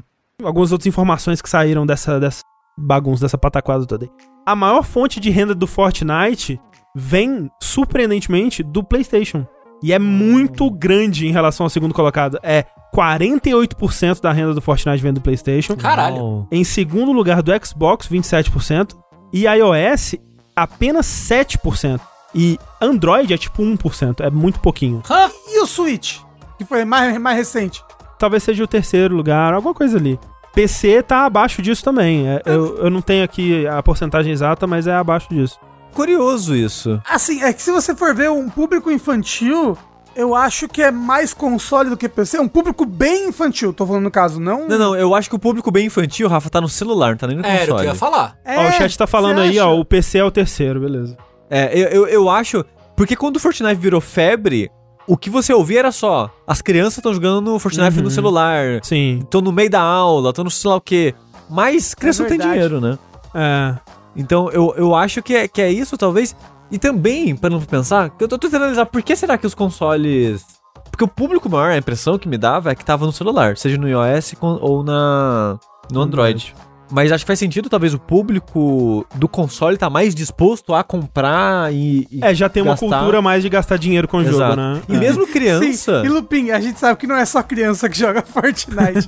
Sim. Mas Fortnite tem um público infantil, Infantil muito grande. infanto-juvenil aí grande, muito, É, muito Mas grande. ó, a Thalissa ela tem um sobrinho adolescente, aí com seus, sei lá, 13 anos, 12 anos, eu não lembro a idade dele. E ele encheu o saco dos pais pra ganhar um Xbox pra jogar Fortnite Hum, uhum. com os amiguinhos dele. Então, tipo, tá um Hum. exemplo de uma criança que tá num tem um console só pra Fortnite. Não. Doideira. É, e também porque criança no Brasil é só a Free Fire com o celular. É verdade, é verdade. Outra, outra coisa que aconteceu, que é engraçado é que tem alguns documentos que foram vazados que claramente embaixo assim tá dizendo extremamente confidencial apenas para o olho do advogado. E tá na internet, assim. Então alguém colocou ali o publicar onde não devia e várias coisas vazaram. Por exemplo, tem um, um documento super confidencial da Nintendo falando sobre como ela não negocia com o Yakuza, umas paradas Uau, assim. caralho! Caralho! É, é tipo, na verdade é tipo, a Nintendo, ela não faz negócios com empresas que tenham ligação com o Yakuza. Isso, isso. Por isso que não saiu o jogo da Konami. Se pá. É, Se sim, pá, é é provável, assim, na verdade. Ela, tipo, ela fala pros, pa- pra ela e pros parceiros ligados a ela não fazerem negócios com empresas que tenham, tenham ligação com a máfia. Uau. A Nintendo é muito pica. Eu não sei porque que isso vazou nesse julgamento, mas Né? vazou. É que em algum momento a Epic ou a Apple se acusaram de ter conexão com a Yakuza. Isso. Ela falou, não, na Nintendo lá tá, só, só negocia se Ó. não tivesse essa Yakuza, É, tá ó, vendo? Fortnite tá com a Nintendo, e se eu, não tivesse, se eu tivesse laço, com a máfia, a Nintendo não deixava lá. Exatamente, na, dentro. na, na coisa lá. A série Yakuza não será Nintendo no Switch por causa disso. É. Não, pior que, pior é que é, eles foram buscar um coach do, do produtor de Yakuza pra falar que não é, não, não é por isso não, gente. É porque É, a gente, né, não, É, não tanto que no... saiu Yakuza pra Wii U, né? É, pois é. É verdade, é verdade. E aí as duas coisas mais importantes que saíram aqui, ó, duas aqui que vai mudar o mundo realmente, é, são duas informações relevantíssimas que eu fiquei feliz de terem sido reportadas pelo jornalismo de games. Que é, um, Tim Sweeney não tem um PS5, não achou pra comprar um PS5, não consegui comprar, infelizmente. E dois, a Microsoft achava que Metroid Prime 4 e Breath of the Wild 2 ia sair esse ano. Então, Microsoft é um de nós. É, ano passado. Ou esse ano agora? Esse ano agora, esse ano agora. Ah. Foi. é Gente como a gente, né? É gente como a gente. É. Se estivesse no podcast de, de melhores do ano, teria postado. entendeu? É. Vamos chamar aquele moço da Microsoft que tem um sorriso torto pra gravar o podcast com a gente? Eu? Não, que ele tem um sorrisinho tortinho assim e, e ele tá sempre com uma camiseta com referência. O Phil Spencer. Spencer. Uau! É, vamos chamar ele. É o Phil Spencer, será? É ele que tem uma um sorrisinho tortinho? É ele? Se você É, o, diz... Ca o Caio lembrou de outra ali, ó. A Microsoft gostou muito de Last of Us 2. Eles É, então que isso que eu ia top. perguntar, foi nessa também que foi, vazou isso? Foi uma, foi uma dessas aí que tava falando de, né, de, de estratégias da Microsoft pro, É. pro ano. Não só que gostou, que está muito à frente de todos os outros jogos. Exatamente. Ô, louco. Toma essa. Caralho!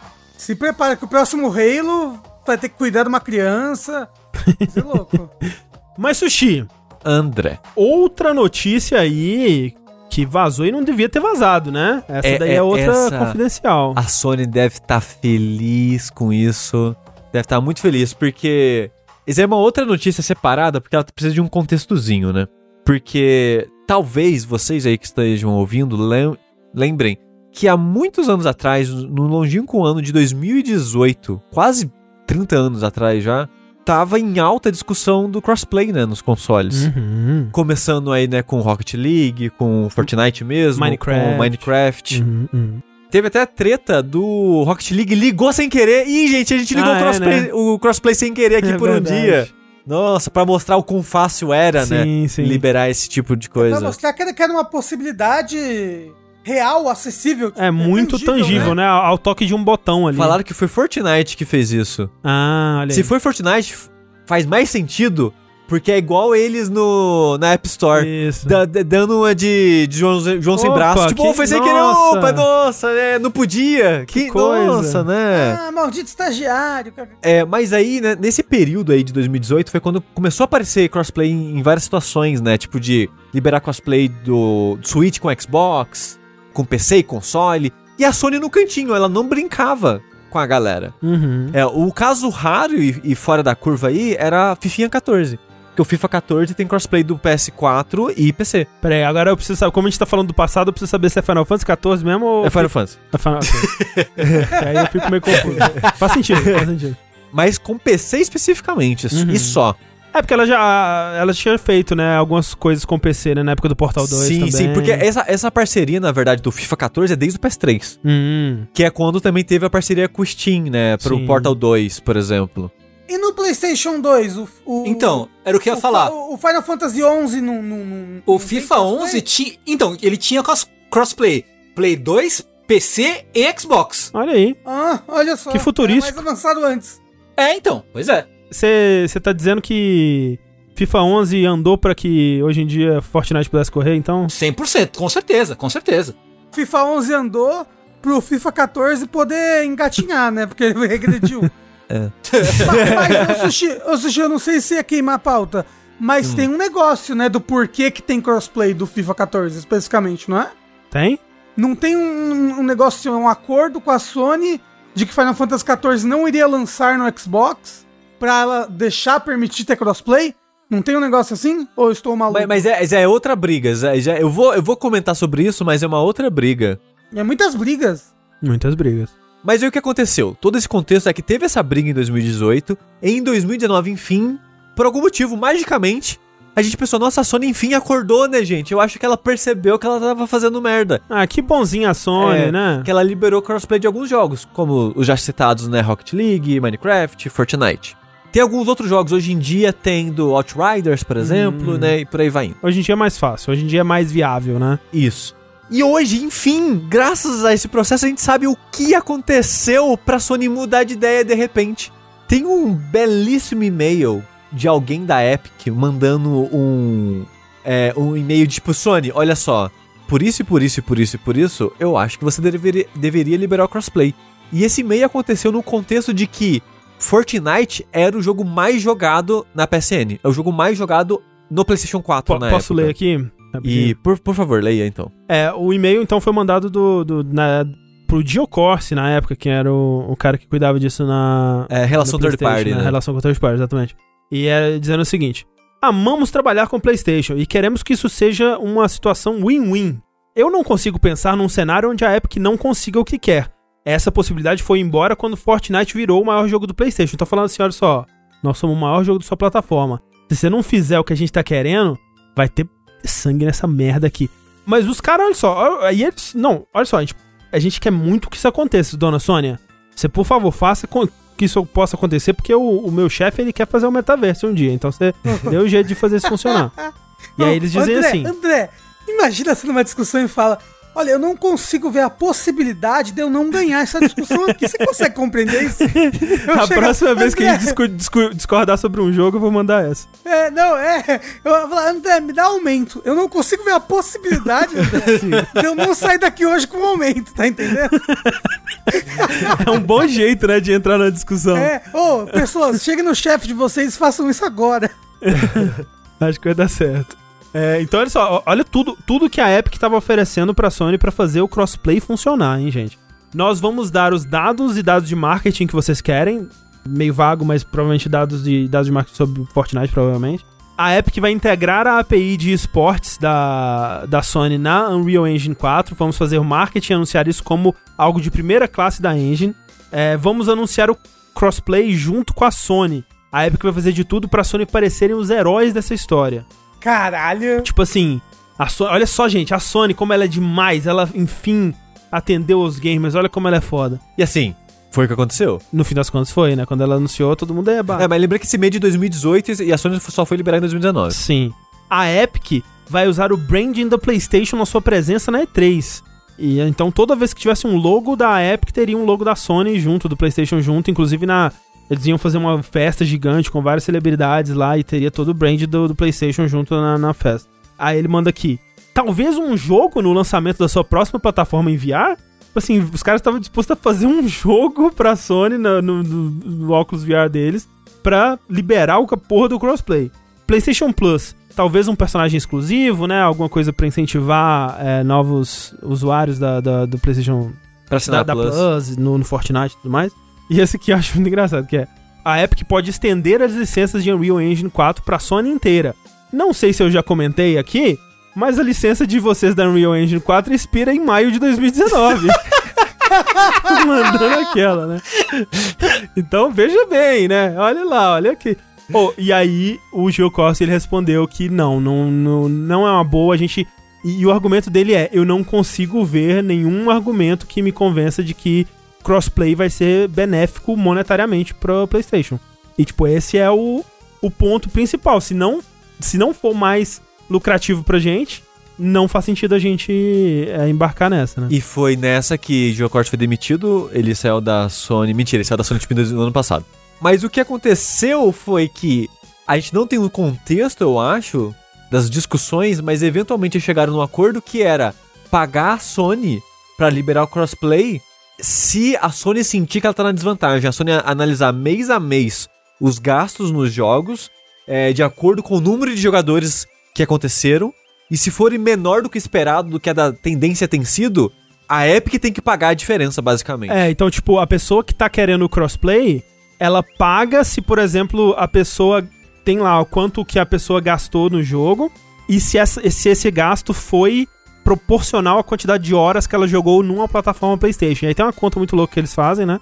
Mas se for a- abaixo de um certo, uma certa porcentagem ali, É. aí a, a, a empresa, né, a, a dona do jogo que tá usando o crossplay tem que pagar uma quantia X pra... E, e outra coisa é, você só compra o- os V-Bucks que você compra na PSN, você só usa na Isso. versão da PlayStation. Isso. E por aí vai, né? Porque se eu não me engano, acho que a moeda ela é geral pra tudo, exceto o PlayStation. Isso, a moeda do exatamente. PlayStation é só que Caramba! você compra no PlayStation. E esse era um dos acordos, né? Né. Era um do- da- dos asteris- asteriscos ali da, que a Sony colocou no contrato. É, bem, bem doido. E aí você pensa, nossa, né? é, até a Nintendo aceitando isso, né? Microsoft aceitando isso e tudo mais. Mas é aquela coisa, né? Tipo, assim, a Nintendo aceitar eu ainda acho muito surpreendente, na verdade. A Nintendo perguntou, tem Yakuza? Não, não tem. Ah, então pode botar. Então pode, exato. Mas o- a Microsoft é, é muito porque eles não são o, o dominante, né, do mercado, né? Então eles têm mais a ganhar. Mais pessoas vão poder jogar o jogo porque, por exemplo, eu tenho um grupo de amigos que todo mundo tem PlayStation, só eu tenho Xbox. Eu tenho mais incentivo pra continuar com o meu Xbox, né? Já que eu vou conseguir jogar com as outras pessoas. Então, pra Microsoft é vantajoso que a pessoa possa jogar com outros amigos, enquanto que pro PlayStation é menos, né? Que tipo, já tem mais gente no PlayStation, então se a gente deixar só no PlayStation, talvez a, a- convença a outra pessoa a vir para o PlayStation também, né? Mas analisando da maneira, de maneira financeira e ignorando que tem pessoas por trás disso querendo consumir ou, ou que você tá afetando a vida de pessoas nessas decisões, a Sony tava certa porque, como você acabou de falar mais cedo, a plataforma que mais dá dinheiro com Fortnite é PlayStation. Sim. Então a Fortnite, a, a Epic nesse caso, precisa mais da Sony que a Sony deles. É, e tanto é que a- o, o negócio foi fechado em prol com vantagem pra Sony, né? Sim. Mas, ah, como a Epic falou, realmente, é o jogo... É o jogo mais jogado do PlayStation 5? Sim, sim. Então, tipo, tem lá o quê? Tipo, as pessoas estão usando o console ali da, da, da, da Sony pra, pra jogar o Fortnite.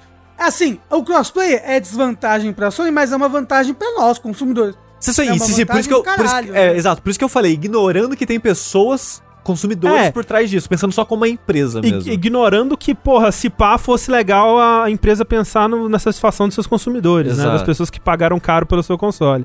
Mas, Rafa, é, é aquilo, tipo, se a, a Epic chegasse e falar não vai ter crossplay, então vamos tirar o maior jogo da sua plataforma, a Epic perde 50% do, da da renda dela, né? Enquanto que a Sony ela vai perder uma parte, mas não vai ser metade, entendeu? Mas e a Epic faz o comercial da pessoa girando um cavalo, Não, jogando na tela. Fala Free Fortnite, a Sony matou o Fortnite. E É. aí não, não, ia, não, ia, não, não ia dar em nada. Cinco pessoas na, na internet iam, iam queimar o PlayStation e filmar e postar no Twitter. E era isso que ia, dar, ia acontecer. Essa treta foi antes da Sony começar a investir na Epic? Eu acho que sim, eu não sei. Foi porque os investimentos, se não me engano, são mais recentes. Essa treta é 2018 e 2019. Isso. Os investimentos da Epic, se não me engano, é mais tipo 2020, final 2019, talvez. É, exato. Mas acho que é isso, né? De notícias sobre esse julgamento dos infernos. Que vai ter muito mais coisa, Vai ter. mas que não, né? É, todo dia tem notícia nova, novos documentos que saem, novas declarações bombásticas aí. Né, se for o caso, no, no vértice da. No próximo vértice de notícias a gente fala mais sobre isso. Mas enquanto as informações de Epic e Apple e da indústria vão entrando, tem gente que tá saindo. É verdade. É. Continua, existe certa certa parte, certa nação do mundo dos games que não para de vazar pessoas, né? No caso é o Google e a Stadia, né? Loucura, que não para de perder pessoas copiosamente, né? A gente falou aí recentemente de que a a Jade Raymond saiu, que, né, que, que o Google tava reestruturando o braço de desenvolvimento deles lá internamente do Stadia, né, essa coisa toda. A plataforma não tá assim super muito bem das pernas. Até quando, hein? Quando será que dura? E linkando com a notícia anterior, parece que teve citações ao Stadia durante os- o, o processo e os dois lados do processo tratavam Stadia como um produto que já estava encerrado. Caramba! Toda estação tinha Stadia. Risos. Entre, entre É. Stadia, rindo. É, Vários RS, RS. Aquele longínquo produto, o Stadia. Nossa, que Deus o tenha, na verdade. né? Lembra do Stadia, gente? Ah, bons tempos, né? Bons tempos, bons tempos. Pois é. E Stadia, então, perdeu mais e mais pessoas, né? Pessoas que não só saíram do, do Stadia, né? Mas saíram para se juntar ao estúdio da Jade Raymond, que é o Raven Studio, Sim. do qual a gente falou recentemente é, em um dos últimos vértices de notícia aí. Descobriram, né, como sempre, por é, mudanças de descrição de perfil no LinkedIn, pior rede social do mundo, né, onde tá, só tem vazamento de indústria de games e coach fazendo post pedante. Essa daí nem o, o Tim Sweeney quer no metaverso. não, ele não quer. LinkedIn, aqui não! Aqui não! E tem gente us- usando ele, o LinkedIn como Tinder de maneira indevida também. É Ah, mesmo? Tem muito disso. É. Caraca. Loucura, loucura. Mas faz sentido. Como, como indevido? O que, que é devido naquela plataforma horrível? É, é. Agora, vocês lembram que tinha um, que tinha um Facebook do Google? É o Google Plus. Google Plus. É, cara, aí esse morreu ou que eu Não, você lembra a época que eles trocaram os comentários do YouTube por posts no, No Google, Plus, é. Eu, eu era ativo no Google Plus. Eu usava o Google Plus e o Google Wave. Uau. Vocês lembram do Google Wave? Então era você, Não. Tengu. Era eu o tempo todo. Poucos choraram como eu chorei quando acabou o Google Reader. Queria dizer isso. Não, o Reader tudo bem, o Reader tudo bem. Gente, o que, que é isso? Google Reader, Google Wave? Ah, no futuro as pessoas vão falar, o que, que é esse Stadia? Hã? É, pois é. O que é YouTube? É que nem se eu falar que. E, e, e, e chat, vocês lembram do Google Glass? Tenho certeza que ninguém vai lembrar dessa porra. Caralho. André, Google Glass foi tipo há 10 anos atrás. Realmente Pois ninguém é, vai então. lembrar. Eu, eu tava pensando, desculpa desvirtuar tão completamente o assunto, mas é isso que eu faço. Ontem eu tava jogando Elden Ring. não, não pode. O quê? Desculpa, eu não podia falar isso, não podia, desculpa. Miyazaki vem aqui em casa e você faz uma dessa. Ontem eu tava jogando Eternal Ring. Eternal Aham. Ring. Cara, quebrou o contrato. E o Eternal Ring é de 2000. Ou seja, é de 11 anos antes do Dark Souls. 9 antes do Demon Souls. De fato. Só que já faz 11 anos desde o Demon Souls. 12 É, desde o Demon Souls. Sim. Então, tipo, o intervalo entre Demon Souls e, e Eternal Ring É menor. é menor do que o nosso intervalo pro Demon É, Souls. exatamente. Ou seja, tem gente hoje em dia que tem, sei lá, 21 anos e tinha 10 na época que saiu Demon Souls. Que tipo, ah, já é jogo de velho. Jogo de... É. jogo do meu pai. Meu pai É. jogava esse jogo. É só, é só isso mesmo. É só, é só isso. Eu só queria parar por isso mesmo. Não, é. Assim, Desculpa. Eu, eu tenho uma dessas também. Eu tô triste de novo com o meu aniversário agora, mas tudo bem. eu vou fazer 37 anos. 37 anos. Enfim. É, e então. idade. Obrigado. O, o catacordo do LinkedIn captou várias, várias pessoas ali, né? Então, por exemplo, você tem um, o que era, que era o gerente geral do, do Google Stadia Games, o tal de Sebastian Puel, é um dos co virou um dos cofundadores do Raven Studio. Esse cara é, é também ele é veterano da indústria, tá- ficou muito tempo na Ubisoft e depois foi pro Google e depois foi pra, foi pra divisão é, trabalhou no Stadia e depois agora faz parte do, do, do Raven Studio, né? Você tem o Corey May, que tra- também trabalhou na Ubisoft, mas ele foi diretor narrativo sênior na 2K. Olha só. Então trabalhou na 2K. Então, né, várias, várias, né, teve gente que, gente da Ubisoft, da Warner, da 2K, várias pessoas que são veteranas da indústria, foram pro Stadia meio que talvez eh, querendo apostar numa coisa nova, né? Trocar de ares. Esse Raven, pra quem não lembra, é o estúdio que tá sendo bancado aí pela Sony, né? Pelo menos o primeiro jogo deles vai ser bancado pela Sony aí. Não, não é first party da Sony, mas né? A Sony Sim. tá, vai, deve publicar o primeiro jogo. E eu vi al- algumas pessoas comentando que, ah, é- o Raven é um- uma prova de que aquela matéria do Jason Schreier não tem nada a ver, que a Sony ainda tá investindo em coisas menores e tal. Eu não acho que o que vai sair do, do Raven vai ser coisa pequena, não, Eu gente. também não acho, não parece. Tanto pelo. por quem tá envolvido, né? Quanto pelo tamanho do estúdio, o tamanho do estúdio, o tamanho que ele tá tomando, né? A proporção do estúdio, assim. Até- A gente tem uma, tem uma noção de quantidade de funcionários? Ou só, ou só de nomes grandes? É, eu acho que por enquanto só de nome, né? De, de tipo, quem são essas pessoas, com o que, que elas trabalharam no passado e tal. Exato, é, eu chutaria que é algo. Não que vai ser um Red Dead, né? Ou qualquer coisa do tipo, mas eu chutaria que ia- seria um jogo grande dadas as pessoas, são pessoas que têm muito contato histórico com a indústria, e se for fazer um jogo, vai usar os contatos pra conseguir dinheiro pra fazer um projeto grande, né? É o que parece. É, faria, sim, faria sentido. Tudo bem que a gente tem gente que sai de estúdio grande pra fazer jogos menores, mas Sim. Pela quantidade de pessoas de grandes nomes, né, e de cargos notáveis, assim, me parece que vai ser um jogo maiorzinho mesmo. Eu acho interessante que tem um cara, que é o Jonathan Dankoff, que ele vai ser diretor de Insights. É Caralho, eu eu. queria, eu queria muito ser um diretor de insight. Imagina se o teu cara... ca- Gente, tive uma ideia, tive uma ideia. Me lembrou o dia em que eu tava trabalhando na, na- numa redação aí de uma TV que não será nomeada. Hum. E aí o cara entrou e falou assim: Gente, a gente precisa estar no. A gente precisa ir pro Second Life. Tem que estar no Second Life. Second Life é o futuro. E tem que ir pro. Não sei o que você precisa fazer, mas tem que ir pro Second Life. Aí Era Tim Sweeney o tempo todo. Era o Tim Sweeney. assim. Era o Tim Sweeney. eu, te- eu trabalhava na, na Epic. Mas, mas peraí. E, e nisso nem existia mais Second Life, o cara tava atrasado Não. no mundo.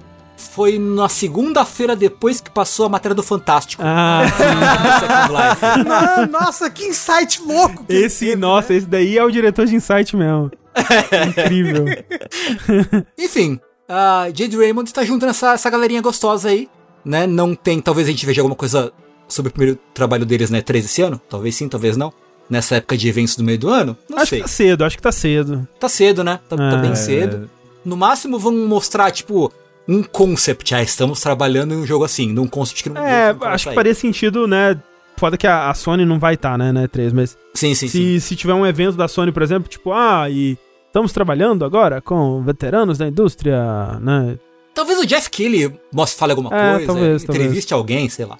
Coisa do gênero. Né? Mas enfim, o Stage ainda está sangrando e não tem, não tem prazo pra, pra parar. Não tem band-aid que tampe. Não tem mandate tamp. Mas quem parou aí, outra pessoa que a gente falou recentemente, que tinha saído da Capcom aí no, no caso, é o nosso fofuchíssimo Yoshinori Ono, né? O, o- Hum. o cara do Street Fighter, né? O cara do Blanca. O menino do Blanca, né? Que fazia pose de Shoryuken pra tirar foto.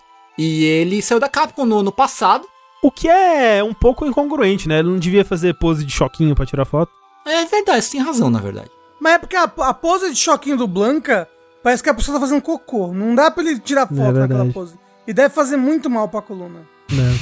Na idade dele também, né? Imagino que. É, ele deve estar bem velhinho. É, e ele anunciou, então, no fim de abril, que ele estava assumindo a presidência de um novo estúdio. Hum. Olha só, chamado Delightworks. Ele fez um post no, no, no Twitter, inclusive, dizendo que ele ia assumir esse estúdio e tal, que é um estúdio um pouco diferente, nas palavras dele, um pouco diferente daquele que ele estava acostumado, que no caso é a Capcom, e vai trabalhar com o desenvolvimento de uma perspectiva diferente que ele tinha no passado. Então talvez não seja jogo de luta, talvez seja algo completamente diferente, talvez ele vai fazer, lá, Fazendinha Feliz, Talvez. algo do gênero. É. Mas ele não, não tá aí, né? Não saiu do mercado de games nem nada, só ficou um tempo aí de férias, talvez descansando, porque é um cara que não, não descantava, né? Pelo que diziam as conversas da indústria. Mas assim, Tengu, a foto dele lá no estúdio, né, da empresa, com o nomezinho atrás assim, mostra que ele tem que descansar mais, que ele tá, ele tá com uma cara tão cansada na Tem, viu? foto. Puta que pariu. Esse Coitado. aí tem. Tem uma história do, do, de uma entrevista que o Yoshinori Ono deu pra. Deu pra Eurogamer, eu acho, muitos anos atrás, né? Depois do Street Fighter 4. Em que ele falava que ele chegou a, tipo, tinha problema de cansaço, que ele desmaiou de cansaço, não sei o que, foi, foi pro hospital. E aí que ele, quando ele voltou pra, pra empresa, né? O que estava esperando por ele era um passaporte pra ele viajar para o próximo trampo, assim. É, eu lembro dessa história. Ai, que bom que se preocupam com a saúde do funcionário. Não é verdade. Não é verdade. É, pois é, enfim. Essa The Lightworks não é uma empresa de projetos grandes, nem nada. O pessoal tá falando que é o pessoal do que publica o Melt Blood, aquele jogo de luta que. Então, eles eles estão desenvolvendo remake, reboot, sei lá o que, o novo Melt Blood, que vai sair Hum. ah, esse ano ainda. Qual que é Melt Blood? É um É um jogo, jogo de luta, famosinho até. Mas Tengu, esse estúdio de Lightworks, ele é novo, né? Esse é o primeiro projeto dele. Ou não? Não, então, ele ele, é, ele fez, tipo, portes de coisa. Ele trabalhou com, tipo, porte de Fate Stay Night pra mobile. Ah, ok. Ele fe- faz algumas coisas com, com essa franquia, é, franquia Fate, algumas coisas menores, e tá desenvolvendo o próximo Belt Blood junto com a. junto com a, com a French Span, a French Bread, que é a desenvolvedora do original e tal. E, é- e é interessante, né, que a Gillette Works ela tá trabalhando com dois, impre- dois é, estúdios que começaram como doujinshi, né? Sim, É a Type Moon e a French Bread. é. Então, são, é tudo o. A é tudo da mesma ali. família, né? E daqui a pouco o filho da puta tá com o Rio Kish também, trabalhando em mais Vila Nova do Mineco É. e Sicônia e os negócios. É, o, o Melt Blood e Fate são da mesma, são do mesmo criador. São, é tudo da Type Moon, essas porra, né?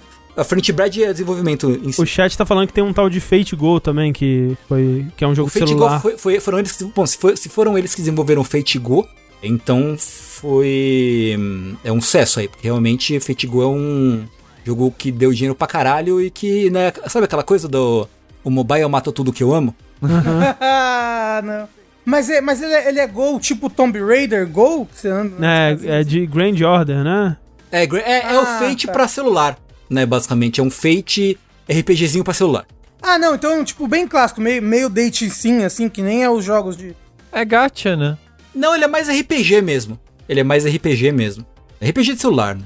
Tá aí. Com a mecânica mais simplificada e tal. Então tá lá. E o Shinori Oni está lá nessa, nessa The Lightworks aí. Ih, tô me falando que é gacha, hein? Por isso que você. É. É, opa! É, ga é lógico. Gachaço esse. É lógico. É gacha demais. É. O que não é gacha é Crash Bandicoot 4.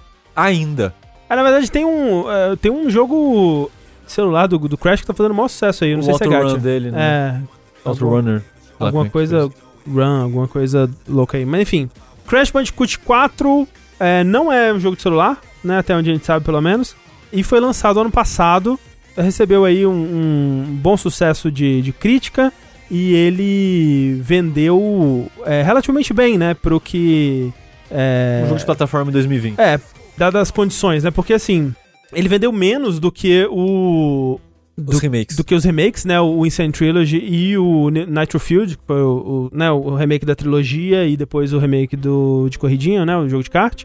E o o lance é que assim, não tem números de venda muito muito claros, né? Mas tem o número de vendas digitais no primeiro mês. Então, pra ter uma ideia, né? O Insane Trilogy, no primeiro mês, ele vendeu em vendas digitais 520 mil cópias.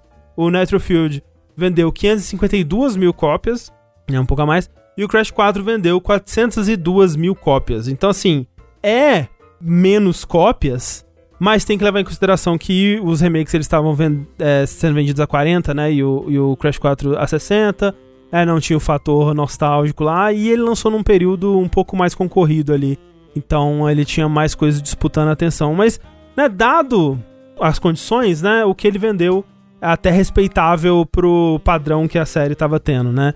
Quando você leva isso em conta, você pensaria, pô, se pá, os caras vão vão conseguir vender bem aí, vão continuar tendo um, um sucesso legal com a franquia Crash, vão continuar fazendo mais jogos, né, pra franquia e tudo Fazer um mais. quinto, né? É, quem sabe um quinto jogo aí, deixa o jogo vender bonito, gostoso aí. Mas não é o que vai acontecer, porque o Toys for Bob, né, a empresa que desenvolveu o Crash 4, que também tinha feito antes o- os remakes do Spyro, né, e, Sim. e tudo mais, eles não estão mais trabalhando em Crash ou Spyro ou qualquer co- outra coisa do tipo.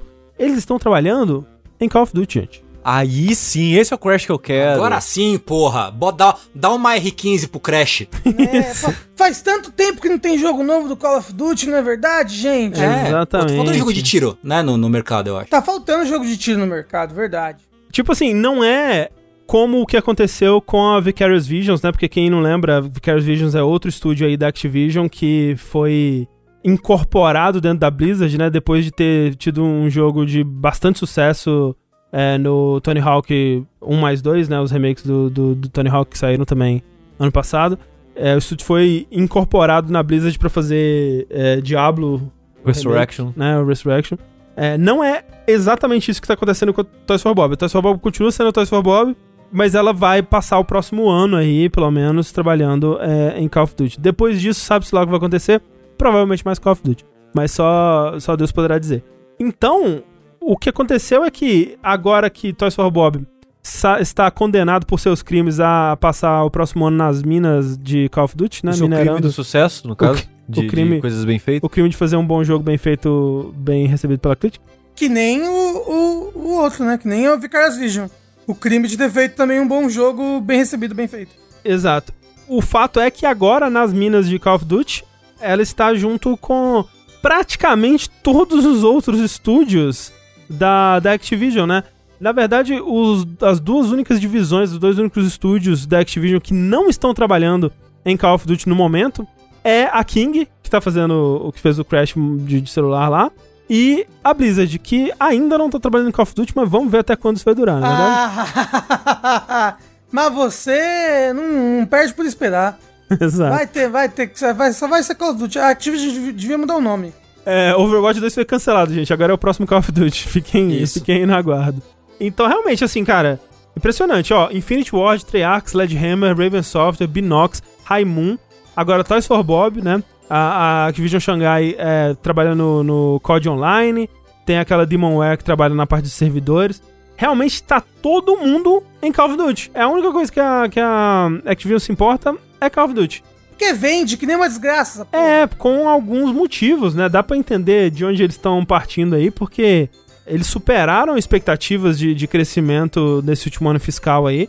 Tiveram um, um crescimento em, em rendimento de 27% comparado ao ano passado, então bateram aí os 2,28 bilhões de dólares, comparado aos míseros e vergonhosos 1,79 bilhões de 2020 ou 2019, não sei como é que conta no fiscal. Quanto que o CEO da, da Activision se deu de bônus? Vamos falar sobre isso, calma lá, vamos chegar nisso Não, ainda. mas pô, o CEO é- foi bonzinho esse ano, hein? Foi, foi, não, ele foi, foi, gente boa bonzinho, ele demais. foi bonzinho. Mas a gente chega lá.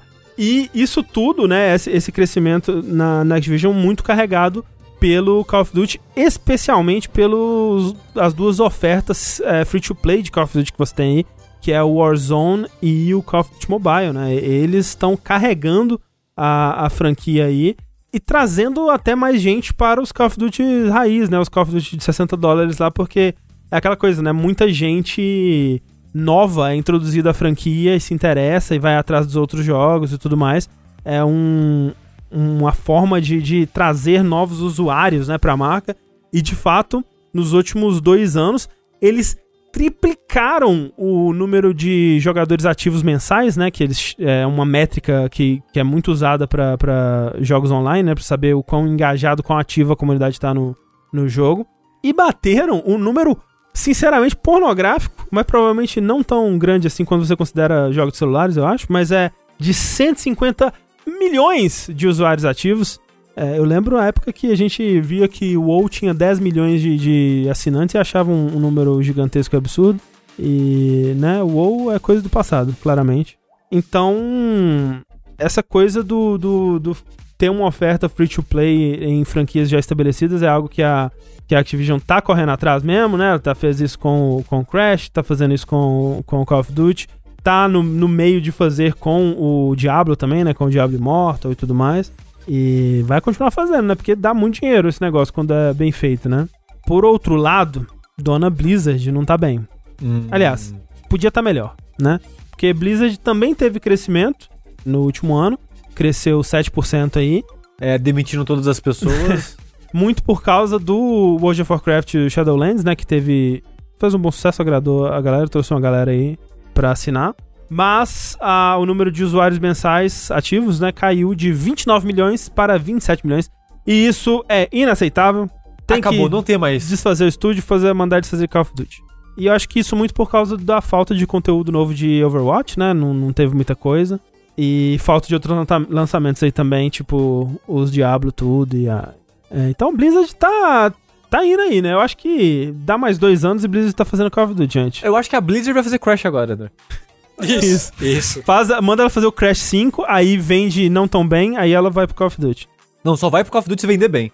Isso. O pessoal tá. Gente, mas Crash tá com quem? Tá com ninguém. Nin- Essa, essa é a parada. Assim, no momento tá com a King, né? Que fez o jogo do Crash mais rentável da história da franquia, com o, o Crash on the Run, né? Ok, ok. Oh, oh, oh. Não, mas assim, o Crash, a, a IP do Crash é da Activision. É, sim, É da Activision. sim.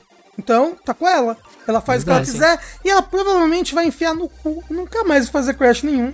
Não, vai fazer só Crash, só Crash Run agora, ué. É, só, só, só Call of Duty só. É. Inclusive, André, foi, foi proposital esse gameplay que você botou assim? Por quê?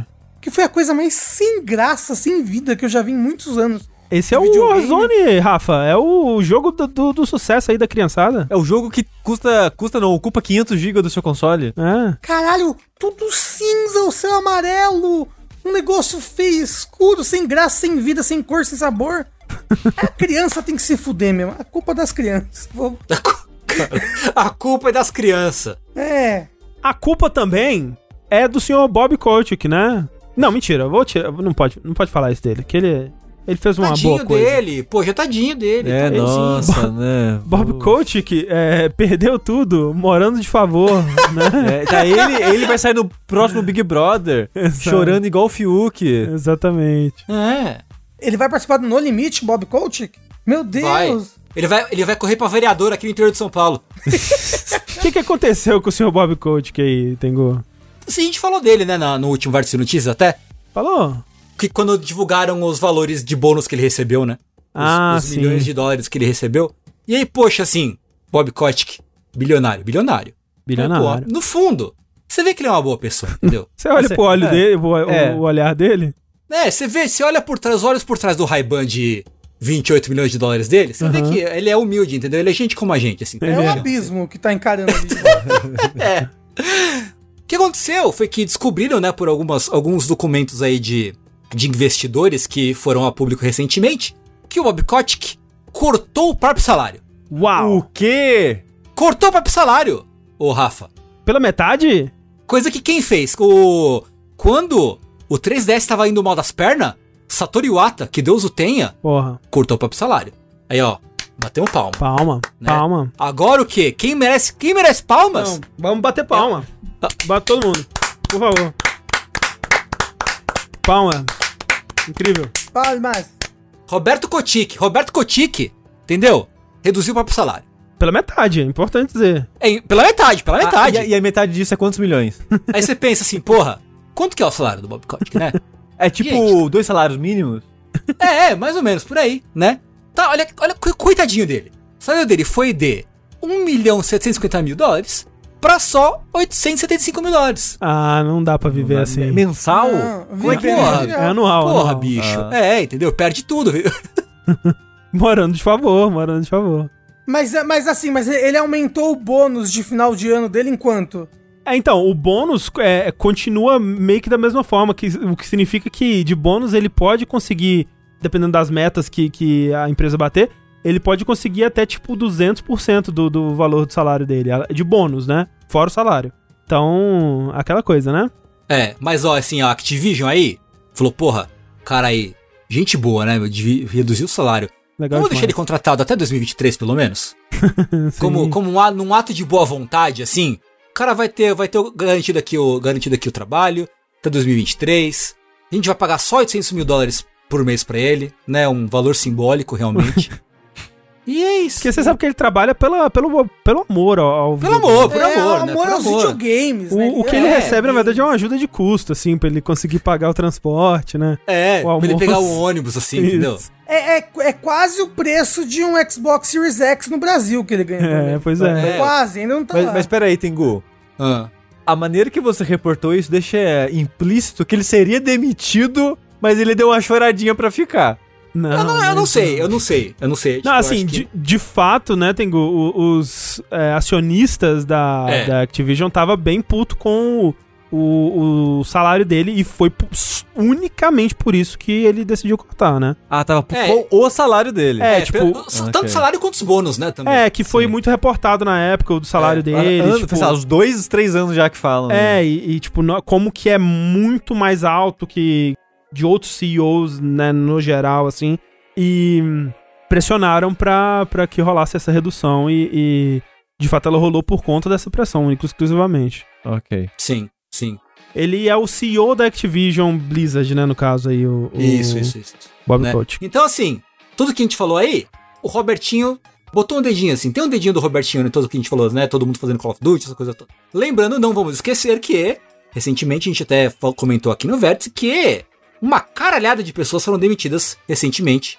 É, foram né? umas 1.200 pessoas, né, uma coisa assim. Sim, sim. Caralho. E ele tá falando que tem que contratar umas duas mil aí, ó. Então, tem que fazer esse- essa roda girar aí. É, Não, assim, Dá pra contratar 10 mil só com, com o corte do salário dele. Ó, mas aí, ó, a gente aqui falando mal dele, cortou o salário, vai contratar um monte de gente. Porra, Porra, vai, perfeito, vai impecável. Coração de ouro, velho. Vai contratar um monte de gente pra fazer mais Call of Duty. É um, Isso. um- É basicamente um. É filantropo? Filantropo, filantropo. Filantropo. Isso, é basicamente isso.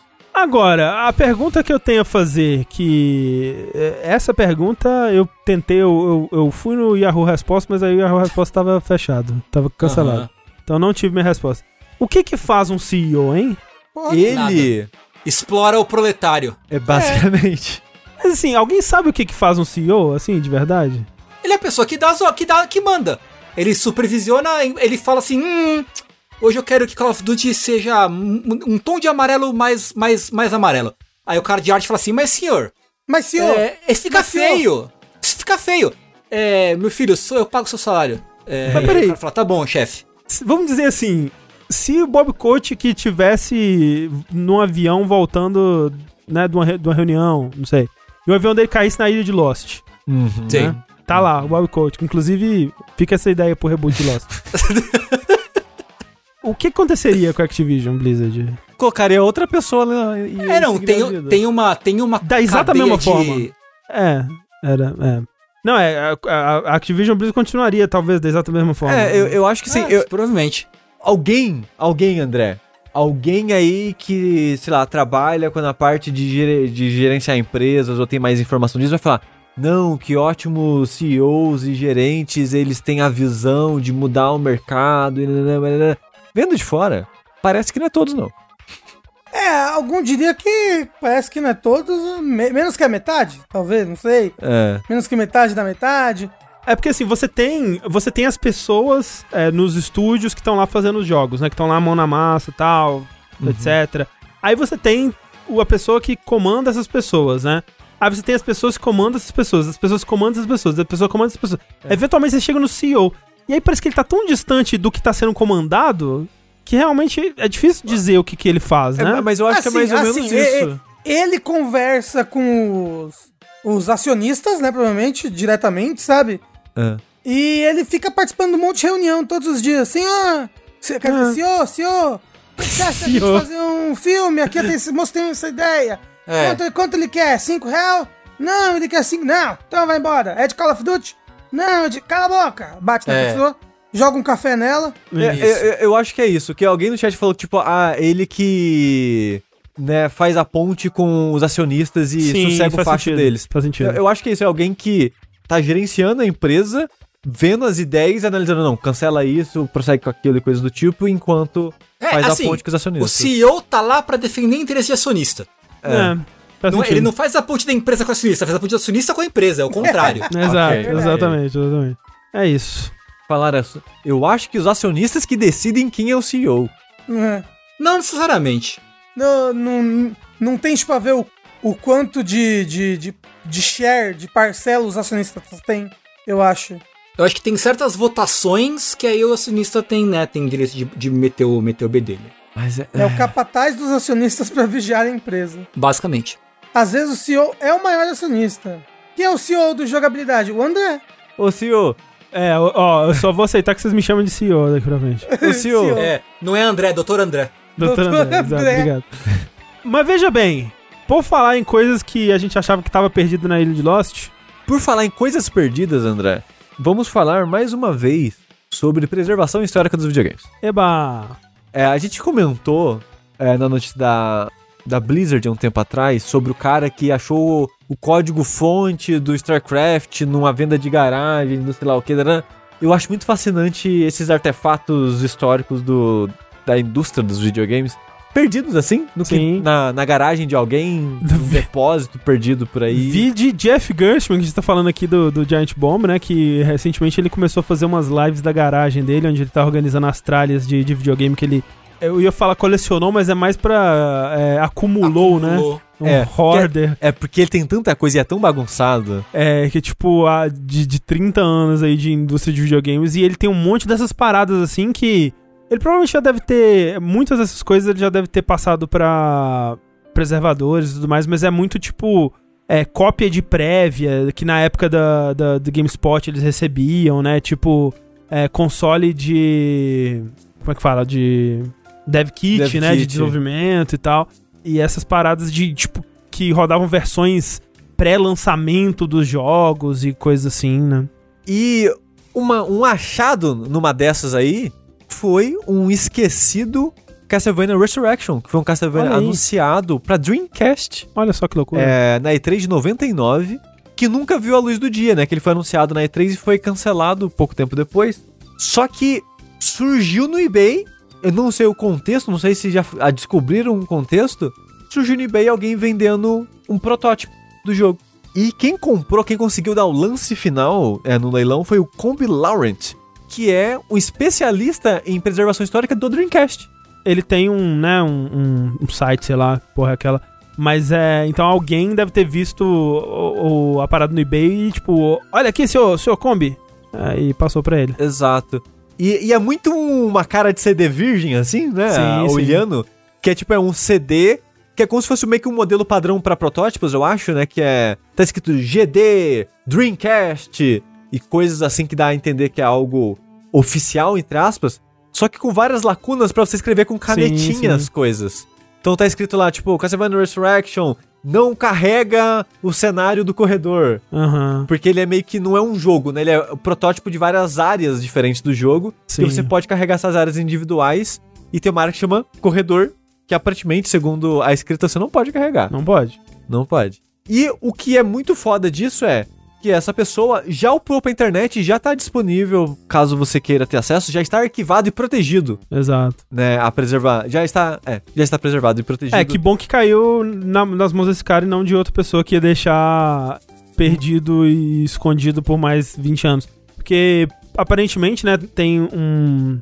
A gente ter visto uma, uma matéria de- desse jogo naquele site é, OneSim64, né, que é um site de, de. que fala sobre jogos que nunca foram lançados, cancelados, né, versões antigas de desenvolvimento de jogos e tal. É um site bem interessante.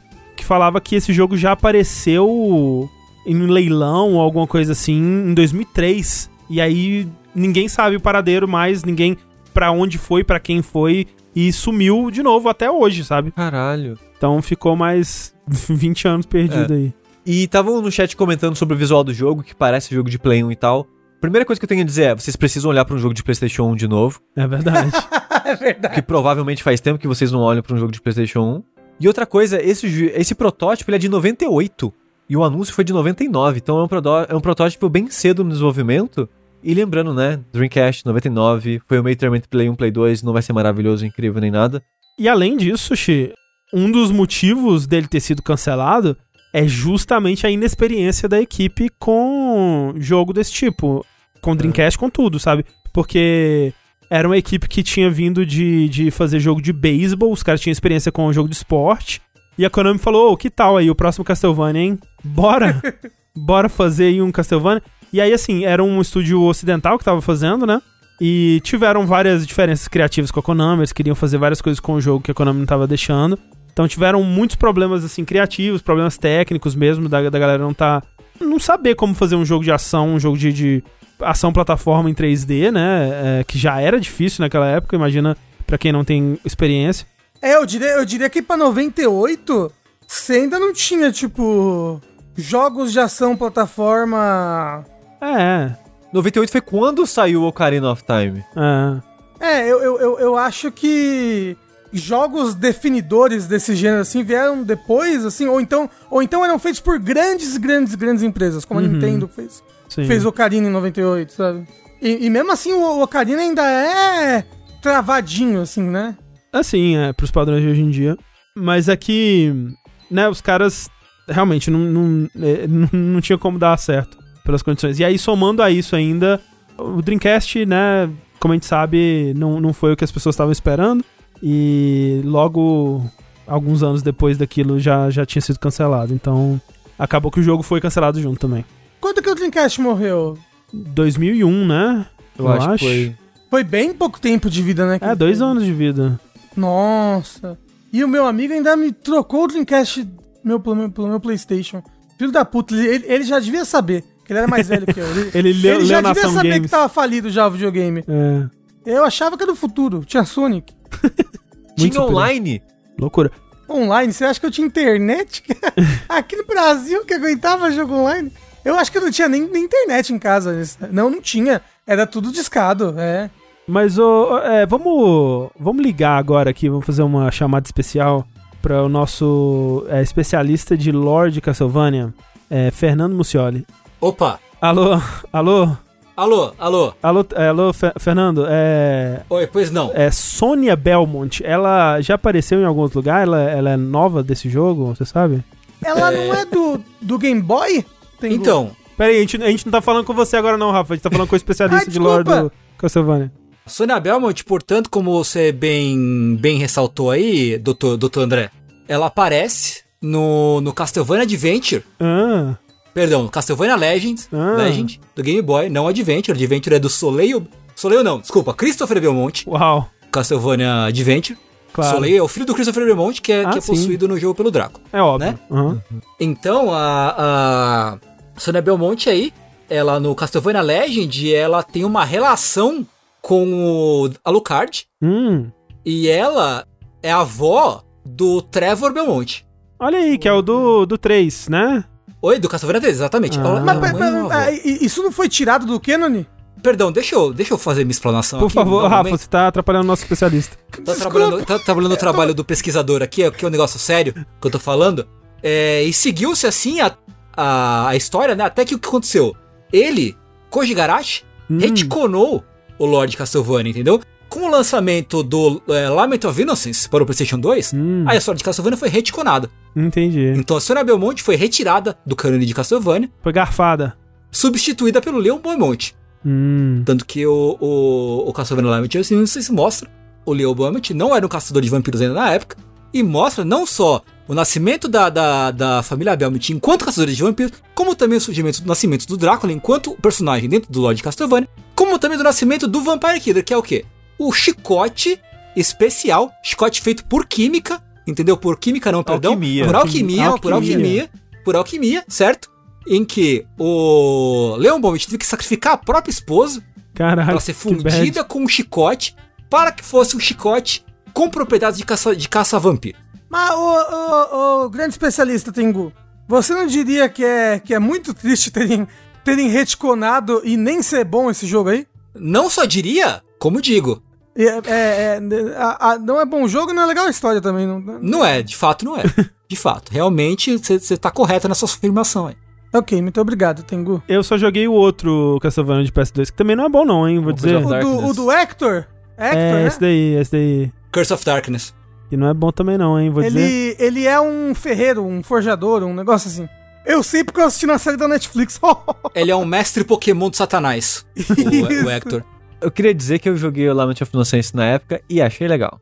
O Lament of Innocence é o do Leon. É. Ah, ok. E que eu joguei é quando você termina, se libera pra jogar com outro personagem de vampiro. Zerei com o personagem de vampiro também. Mas não é muito triste que Lament of Innocence seja a Konami tentando correr atrás de God of War? É, um pouco. É um pouco, ele, Ele, não é tem bem God of chicote. War. Ele, é- ah, mas, ele é bem mas God tem of War. chicote porque a Castlevania tem Mas, mas, chicote. mas joga que nem o, o, o negócio, o menino lá, o, Mas não é de o antes Cleito. do- Não. É, Mas você sabe qual que é um. Qual que é o Castlevania com história bem legal? Ah, Aquele lá, Shadow of alguma coisa.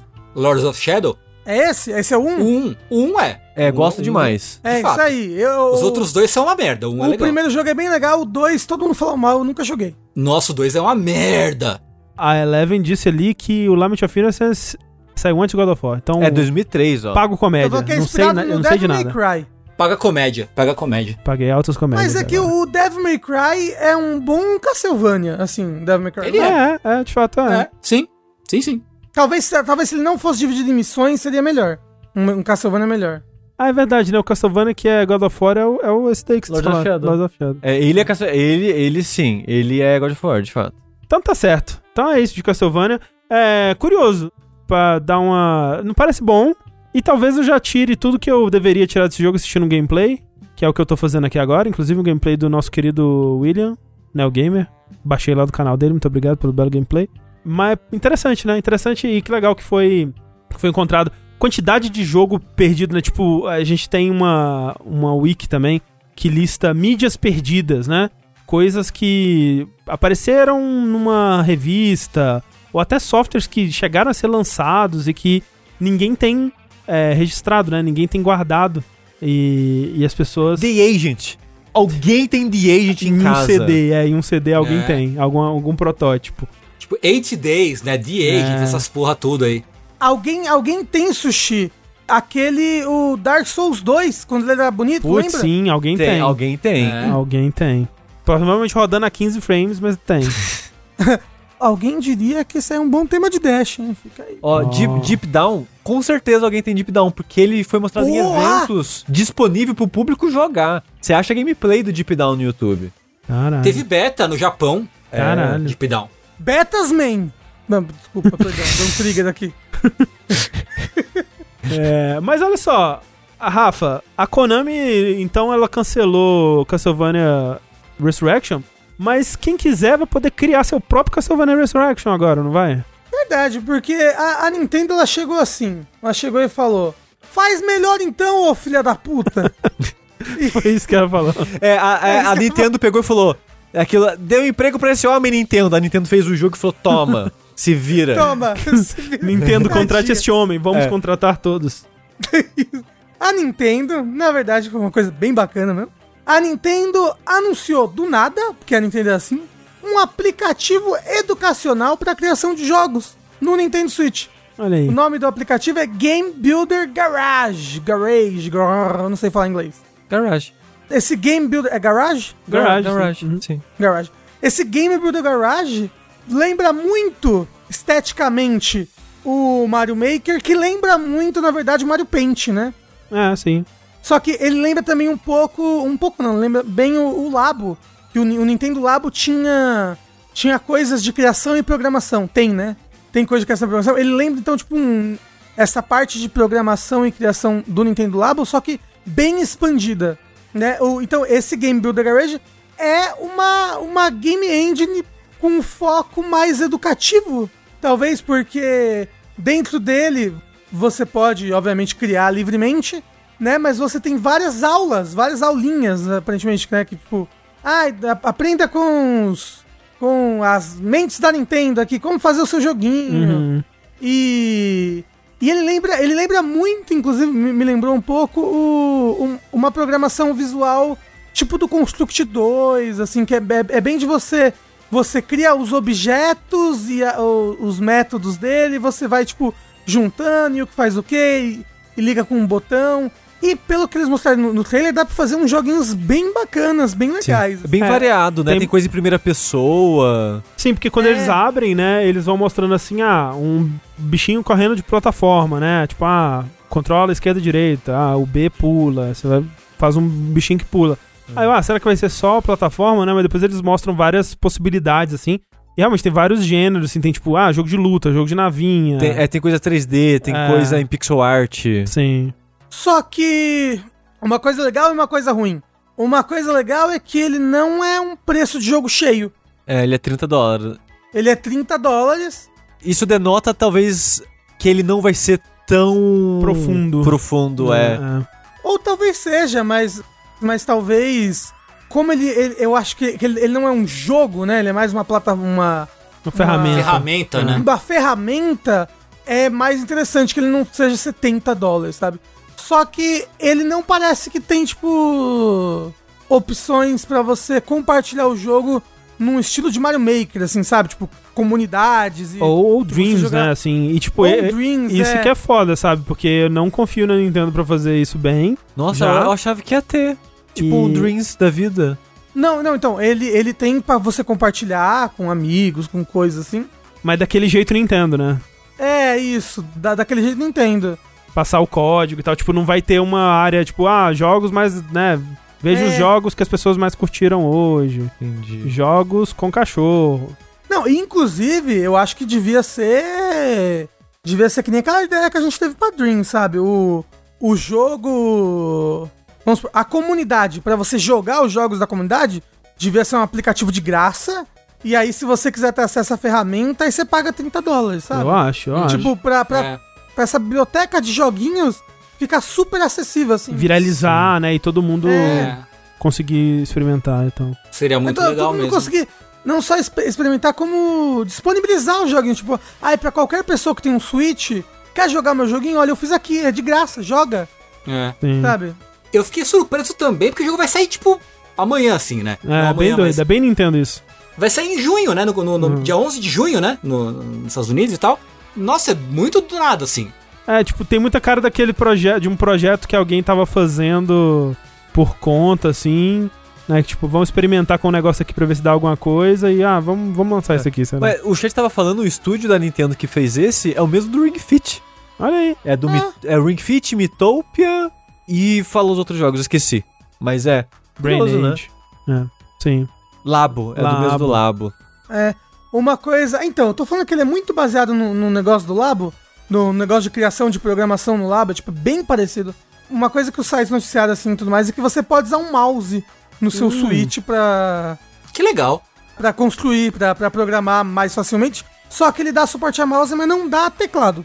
O mouse, eu, eu posso usar o do Mario Paint? Eu acho que se você tiver um, um, um Adaptador. adap- um, É, um compra o adaptador do 8-bit do de Super Nintendo, pluga o mouse. Não, é um adaptador tipo Super Nintendo USB, você consegue. Porra, É, aí aí, sim. Não, eu acho que o, o- o Switch aceita sim teclado USB, até pra jogos. Nossa, eu não consigo imaginar um jogo que tenha chat no Switch. é. Splatoon? Splatoon não tem chat? Não. Não. É, mas então, como a programação é toda visual, talvez não faça muito, muito, né, o teclado não, Não seja vital. não faça falta, né? Mas, mas bacana você poder botar um mouse e fazer... Eu, eu, eu queria que tivesse ah, o, uma opção de usar mouse no Mario Maker 2, hein? Ia ser muito bom, porque eu, Sim. eu só consigo criar as coisas no Mario Maker 2 com o touch, que eu não consigo criar com controle, eu acho muito, muito ruim. Agora com o mouse ia ficar bom. Mas Rafa, já tá pensando no jogo que você vai fazer isso daí? Ai, olha, um... Eu quero ver um jogo seu aí, Rafa. É, vamos ver quanto que ele vai sair no, no Switch e aí eu vou fazer, fazer um joguinho. É, Eu acho que pode ser bem divertido. Fazer um joguinho pra ele, nós. Ele, ele parece ser muito gostosinho. É, eu, eu confesso que eu tenho vontade de brincar com ele. É, É. deu vontade. E vai ter as lições, sabe? Vai ser bacana ver, ver as liçõezinhas, assim, dos, dos developers. Eu, eu gostaria de me enganar dizendo que eu teria interesse, mas eu sei que não. Tipo, eu não, não sou, não consigo. Coisas de criar. Principalmente criar jogos, criar fase. Nunca, nunca foi pra mim, tipo, Little Big Planet. Mas, mas André, e o seu Resident Evil que você tentou criar no RPG Maker? Tava, é por isso que eu Traumatizou. traumatizei. O meu protagonista de Resident Evil, ele. Eu tô no processo de falar e já deu vergonha. Ele. ele, se, Vai, André, você consegue. ele se chamava Tyler por causa do Tyler Durden do Clube da Luta. yes! André, como você é culto! É. senhora, cara. Não. Fantástico, ó. fantástico. Decorou tudo aqui, veio um, subiu um calor na cara. ai, ai, ai. E ele era perseguido pelo Nemesis, obviamente, que é isso que você tinha de Resident Evil, né? Lógico. Óbvio. Incrível. Ai, socorro. Ó, gente, o dever me chama. Beleza, Tengu, a gente tá no finalzinho aqui, mas o Tengu ele tem que cuidar da- das obrigações. Contratuais, aquelas né? obrigações lá. É, o anime, o anime, anime, me é. convoca. Eu não sabia se eu podia falar anime, então, Não, mas não, é, pode, as pode, obrigações pode. de O anime, anime dele. convoca, é. E eu preciso partir. Muito obrigado, chat. Muito obrigado pela, por acompanhar. E beijos pra vocês. Beijos, gente. Valeu, Ah, Tengu, até mais. Falou. Tchau, tchau. Sushi, Ah. e se eu quiser processar a Nintendo? Você, André, precisa ir atrás de um advogado, de preferência que tenha contato com o Yakuza. Que aí a Nintendo não se mete. Exato, que é a fraqueza da Nintendo. Se põe um Yakuza no meio, ela sai correndo. Esse é o forte, né? A Nintendo é o grande inimigo do Yakuza, Olha. É. né? Será que é isso? Porque, olha só, gente. Hoje, no dia da gravação desse podcast, foi anunciado oficialmente a sequência do jogo Judgment. Sim. Aquele spin-off da série Yakuza. Que curiosamente já tá vazado esse jogo, tipo, há dois meses. Eu não fazia ideia. É, já tinha vazado. Recentemente, na verdade, né, teve um anúncio oficial de Judgment e eu achei que seria uma sequência, né? E aí era só a versão do Judgment pra PS5 e é, É, Series é, X, é, né? isso. Teve, Teve esse isso. anúncio foi há uns meses atrás. Não, não foi mesmo. Não, ele então lançou. Então, foi o lançamento dele. Ah, é? É, porque Então anunciar que existisse essa versão já faz alguns meses. Ok. Fiz até um barulhinho na época, porque eles estavam mudando meio que o filtro de cor, meio que o, o, co- o- o color grading Sim, sim. do sim, jogo de PS4, PS5 são- é diferente. Uhum. Talvez por causa que eles já estavam trabalhando no novo Judgment para PS5, que talvez já tenha é, o color grade novo, digamos, seja mais já do Sim, da sim. continuação do que do outro. De qualquer forma, eu só fui ter noção da- desse vazamento, eu acho, que essa semana em algum stream alguém comentou, tipo, ah, você viu que, que já anunciaram o Judgment 2? Eu, ué, já? Aí eu fui ver, já faz tipo uns dois meses que descobriram, acho que a, a SEGA, ela, ela patenteou o nome, né, levou para as paradas de registro e tal. Que é Lost Judgment, né? Lost Judgment, vai ser o mesmo, dessa vez vai ser o mesmo nome, aparentemente, no Japão e no Ocidente, Hum, porque o outro era Judge Eyes no Japão sim, e Judgment sim. nos Estados Unidos, Ocidente no geral. E agora parece que vai ser Lost Judgment pra todo mundo, pelo que eu vi, porque é muito louco isso, porque o vazamento, ele foi aos poucos, não foi tipo, ah, vazou um monte de coisa, não é? Ok, ele registraram o nome, será que é o novo Judgment? Ok, alguém vazou 3 segundos de gameplay. Ok, saíram mais 4 segundos disso. E foram vazando vários mini clipezinhos igual o Elden Ring, É. que depois, vendo o trailer final que saiu hoje, que é um trailer de 4 minutos, esses mini clipezinhos vazados são cenas de cortes rápidos Ok, ok. do trailer final. Sei. E foi vazando muito aos pouquinhos, é muito curioso isso. E acho que ontem vazou uma imagem da PSN, não sei se do PS4 ou do PS5, já a capa do jogo lá, Lost Judgment, e era a PSN japonesa. Sei. Então eu, eu acho que por isso que vai se chamar Lost Judgment tanto no ocidente quanto É, e vai tanto no Japão ser. quanto aqui. E vai ser lançamento mundial, né? Não vai ter Exato. espera entre os dois. E é o primeiro jogo da série Yakuza do estúdio Ryuga Gotoku aí, que vai sair simultaneamente no Japão e no Ocidente. Muito legal. Já dublado em inglês também, Loucura. Que foi uma, uma tendência que voltou com o Judgment, Uhum. com o primeiro Judgment. E, pô, maneiro demais ver que, enfim, conseguiram sincronizar ali a localização com a produção para sair ao mesmo tempo. Foda demais isso. É, e eu gosto, assim, saiu uma, uma outra matéria na, na Polygon, né, que a gente, até bem, tipo, minutos antes da gente começar, é, eu vi ela lá, mas é falando que agora a- o estúdio vai continuar nessas duas frentes, né, vai ser os jogos Judgment e os jogos Yakuza, né, e aí os É. jogos da série Yakuza vão continuar no, no- na pegada Do. RPG do, do, né, do 7, é, Like a Dragon, Like né? a Dragon aqui, sim. E o Judgment vai continuar a porradaria beat'em up como era o Yakuza antes. É. E, é, e é interessante ver esse viés, né? Que foi o Nagoshi no, no stream de review, né? Porque eles anunciaram já faz um tempo que ter, olha, iremos fazer um stream especial de Judgment no dia tal. Vazou tudo antes do streaming, aí hoje foi o streaming que teve todos os anúncios oficiais, né? É, o jogo vai se passar, por exemplo, em Yokohama, que é onde se passa o Like a Dragon, o 7. Porque o estúdio, como ele é um estúdio pequeno, de investimento baixo, ele sempre reutiliza muitas coisas. E o né? jogo é anual, né? E o um jogo jogo, é por ano. né? Então ele sempre. Ok, a gente escolhe um para investir mais, e o investimento desse jogo vai render mais um ou dois. Então o investimento principal foi no Like a Dragon, e agora que a gente criou Yokohama, a gente vai re- reutilizar Yokohama pro, pro Judgment. É, o que é curioso porque o Judgment ele foi meio que um desenvolvimento principal ali por um tempo, que o Nagoshi falou que ele era um projeto de um sonho dele, assim, que ele queria fazer um jogo de juiz, assim, né? Nessa, De nessa, advogado, nesse vi- é, é, exato, de, advogado, investigação. então. investigação, nesse viés Uhum. inspirado muito num- numa série de comédia barra drama japonesa chamada Hero, que é protagonizada pelo cara que dubla e é o rosto do personagem, né, do, do protagonista da série Judgment. Se o Tengu tivesse aqui, ele diria o nome do ator. É É, um eu cara não- eu muito não sei de Não, é. Tatsuya Kimura. Kimura. Ah, Kimu- Ta- Takuya. Takuya Kimura. Takuya obrigado. Kimura, né? Que, tipo, ele era meio que esse sonho do, do negócio de fazer tudo isso, né? E ele conseguiu. E legal que vai virar uma, uma série nova que é- se passa no universo de Yakuza, né? Nos Uhum. mesmos locais, tem personagens que são citados e repetem e tal. Mas é meio que uma nova série, né? E é interessante ver que ele conseguiu dar vida às duas ao mesmo tempo. Que apesar de ter um fio muito semelhante de uma novela dramática no mundo do crime, assim, tem um fio muito próximo, né? As duas, tem viés diferente. E agora até o gameplay, né? Vai ter esse viés diferente que ele tava comentando. E é mais louco ainda pensar que começou numa piada de 1 de abril. Que pra, só dando um contexto pra quem não sabe, o Yakuza. A série Yakuza sempre foi meio que um sucessor espiritual aí, né? De beat'em ups. Sempre teve esse combate bem inspirado em beat'em up. E o 7, ou Like a Dragon, teve uma piada de 1 de abril que ele seria RPG por turno. E era, e era, na época, de fato, era só uma piada de 1 de abril. Uhum. Só que a recepção foi tão positiva das pessoas que, tipo, seria legal, que eles pensaram, ok, acho que seria legal mesmo. E transformaram o jogo num JRPG. E parte do meu problema do jogo, que eu não falei no Vértice ainda, é que eu acho que a transição de RPG foi feita de maneira súbita aí nos últimos meses de desenvolvimento. E eu acho que o jogo ele não faz um bom trabalho de criar uma boa equipe e que gerar carisma na, na- na equipe. E muitas coisas ficam forçadas e os personagens meio que não existem durante a história. O único personagem que existe durante a história principal é a protagonista. Uh! É... Esse foi o review do sushi de Yakuza Like a É, Dragon. mas like a Dragon.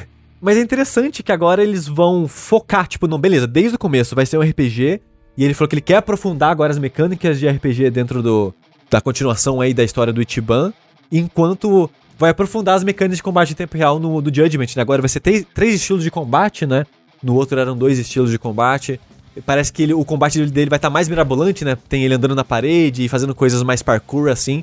Que já era muito o viés, né? Do, do Judgment, né? Um combate que era muito mais rápido e ligeiro e quica na parede, volta no inimigo e tal. Uhum.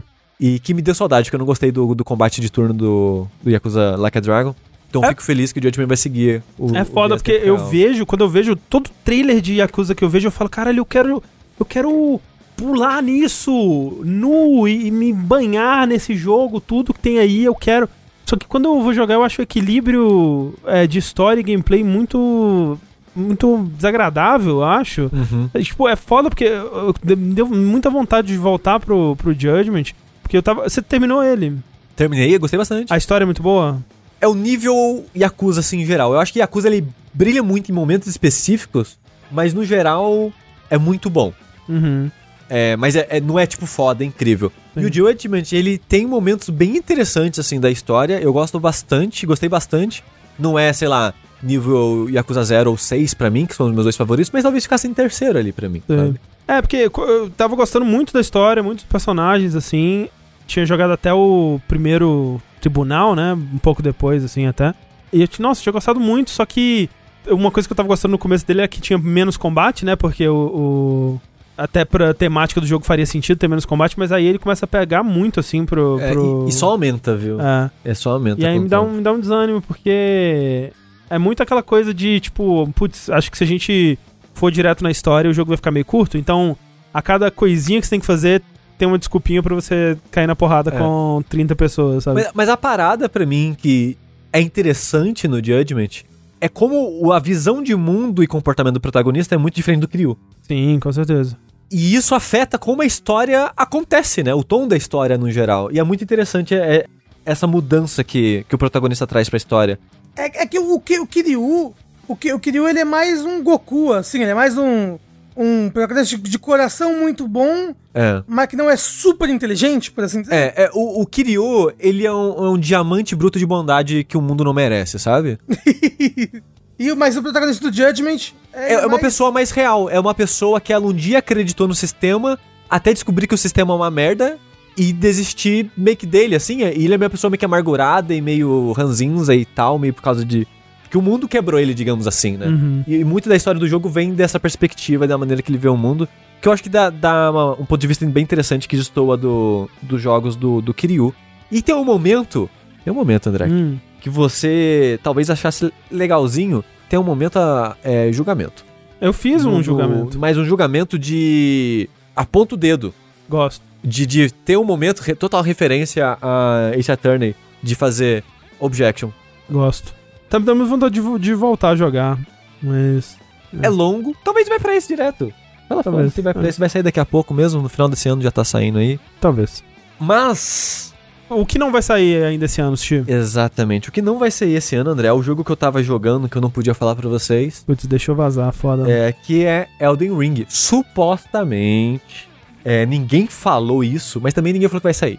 Supostamente, Elden Ring não sai em 2021 porque encerrou-se o ano fiscal japonês recentemente. E a Kadokawa, que é a empresa mãe aí da From Software, ela relatou que vai ter um ano fraco no setor deles de jogos, porque meio que não vai ter um lançamento de jogo esse ano, dando a entender que vai ter pouco. Na verdade, ela falou que vai ter uma ausência, uma, pre- uma, uma presença baixa. Ausência confirmada. É uma É ausência. isso é, aí. é, é no setor de jogos esse ano. Sim, por causa do Covid, né? Que atrasou tudo. Exato. Não falou com todas as palavras que Elden Ring não sai esse ano, mas deixou subentendido que Elden Ring não sai esse ano. Mas condiz também com os boatos, né? Os vazamentos sobre Elden Ring que saíram na época que vazou aquele gameplay. Que era É. justamente isso, né? Que o Covid tinha afetado muito o desenvolvimento, que tava bem atrasado por conta da pandemia, né? Então condiz bem com, com isso. E, e eu só fico triste que, nessa época dos vazamentos, falaram que realmente não tinha chance. É, tinha chance de não sair em 2021 por causa dos atrasos. Mas, ao mesmo tempo, o Jason Ryan falou: Gente, não fica muito preocupado com a qualidade do- das coisas vazadas e tal, porque em breve vai ter anúncio. Uhum. E a Namco confirmou que ela não vai ter presença na E3. Prese- A ausência confirmada. Ausência confirmada. Dando a entender que não vai ter notícia de Elden Ring na E3. Uhum.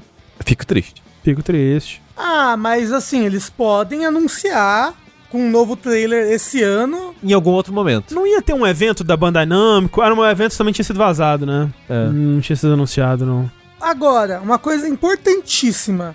O que, que a gente apostou no começo do ano? Que ele ia ou que ele não ia sair? Pera aí, o Caio Coelho falou que ela confirmou hoje que vai sim estar na E3.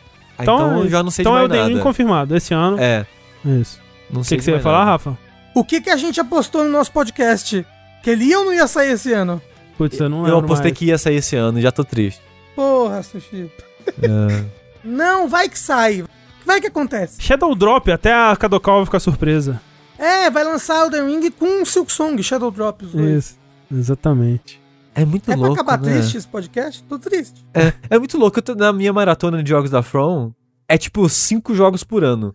Todos jogos de 3 horas de duração, porque não dá tempo de fazer jogo grande, né? Quando você faz 15 jogos por ano, tendo 15 pessoas no estúdio. É verdade. E agora a From tá levando, tipo, 3 pra fazer. Tipo, intervalo sem jogo de uns 2, 3 anos. Ah, mas eu gosto, prefiro assim, prefiro. Fico Ah, triste, mas fico feliz. Mas fico triste, mas É, feliz. É triste. melhor, é melhor um, um Dark Souls, um Bloodborne, um Sekiro do que um Dark Souls 1, Dark Souls 2, Dark Souls 3. tio. Não, pera. Do que um Dark Souls 1? Ah, ent- na sequência, entendeu? Ah, tá. Será? Eu gostava. Dark Souls 2 me trouxe muita alegria na época, o 3 também. Hoje eu enxergo como eles são horríveis, mas. Mas, né? Horrível também é uma palavra muito forte, né? Horríveis em comparação ao primeiro. Mas é o que, o que não é, né? A vida é horrível em comparação ao Dark Souls 1. Uou!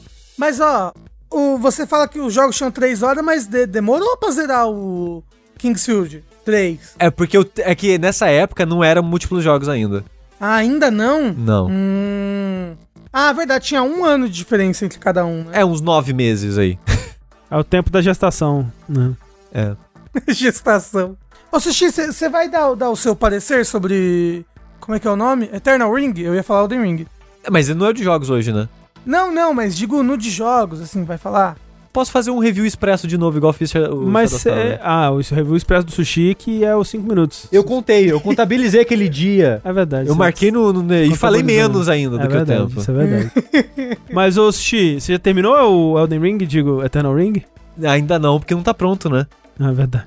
Não tá finalizado. Se isso aqui vazar pra comunidade do Elden Ring, eles vão ficar loucos, gente. Caralho, já pensou? Vaza só o áudio, tipo, do Sushi falando.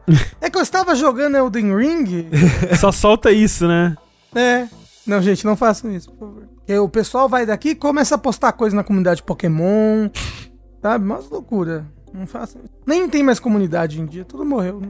As pessoas elas não tiram mais prazer em videogames. Agora é só coronavírus.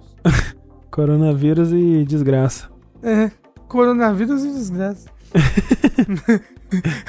É, vai estar vai tá escrito no meu túmulo. Coronavírus e desgraça.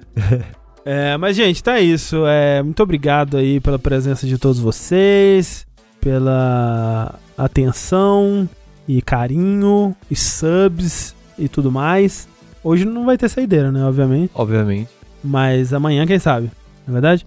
Enquanto isso, vou aqui continuar pensando sobre o meu protagonista Tyler Durden de Resident Evil. Eu sou o André Campos. Eu sou o Eduardo Sushi. Eu sou Rafael Kina. Eu sou o Tengu. Não, Caralho, Tengu tá aqui de novo. é- A voz Tengu é mais grossa, né? Imita aí, Rafa. Sou, eu sou o Tengu. Caralho. É, é algo que o Tengu diria. Sim. É o catchphrase Porra. dele, né? Ele sempre se apresenta É, não, a assim. gente abre o Discord, a primeira coisa que o Tengu fala é isso. Eu sou o Tengu, caralho. Se você tem um problema comigo, pode vir, mano, tá ligado? Falou, gente. Boa noite. Tchau. Tchau, gente.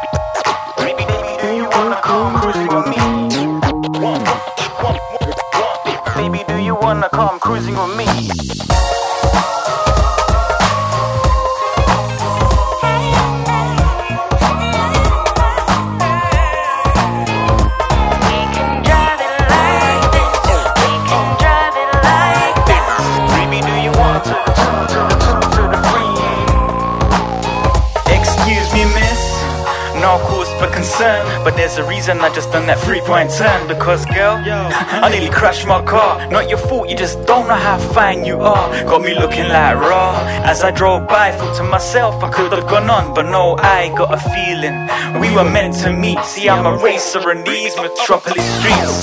I know you're here for the same thing, but it ain't just your car I wanna be chasing. Swooping, swaying. Oh yeah, we racing. It's all just a game, but I ain't needing a straight win, no problem. You can take first place, perfect gentleman, ladies first always. And now you're laughing, you're feeling me right. Hey, let's get it on tonight. We can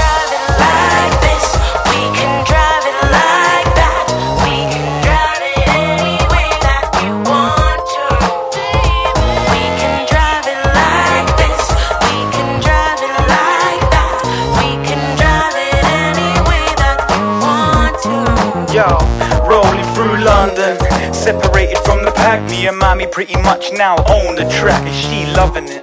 Every corner's a drift that she's earning kudos. She's throwing me a kiss. I'm tail chasing, all I see is a red lights. Hypnotized like a deer caught in the headlights. She knows the moves for a freaky night, baby.